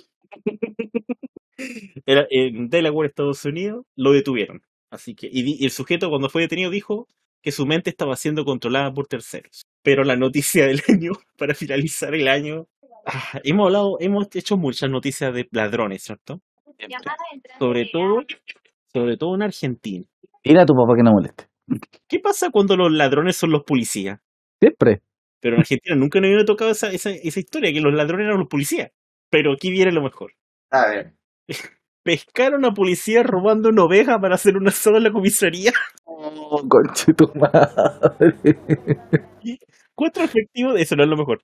Cuatro efectivos de la comisaría de Amando Boplán en Corrientes, entre ellos el jefe de la comisaría, fueron detenidos de abigeato tras la denuncia del propietario de un campo que escuchó disparos y advirtió que se llevaban a una de sus ovejas que luego fue hallada a punto de ser asada. Entre los detenidos se encuentra el jefe de la comisaría, que dijo tenerme su, el otro jefe de la policía de la provincia, quien agregó que los cuatro efectivos están con arresto preventivo, están investigados con su administrativo interno. El funcionario policial le dijo que el episodio ocurrió el domingo en una ciudad, no sé, muy rural. Y se al, se agarra- agarraron el animal, se lo llevaron en una camioneta de la fuerza provincial. Los agentes de la acudieron a la. Más encima, los eh, hicieron la denuncia y los agentes lo primero que hicieron fue ir a la comisaría a donde encontraron todo el show. Y, y bueno, declararon que iban a ser inflexibles con los policías. Así que bueno, con la historia esta que de, de policías argentinos que quieren hacer asados, porque todo en Argentina es motivo de asado. Nos vamos. Muchas gracias por estar este año, señores. Eh, nos vemos otro- otra temporada más. Secuestrito para todos ustedes. Secuestro también. estén bien. Que estén bien, sí, que esté bien este, que esté bien Robbie, Moose, que andan por ahí también. Deseo años. sociales. Bueno. Chao, chao. Cuídense. Chaito.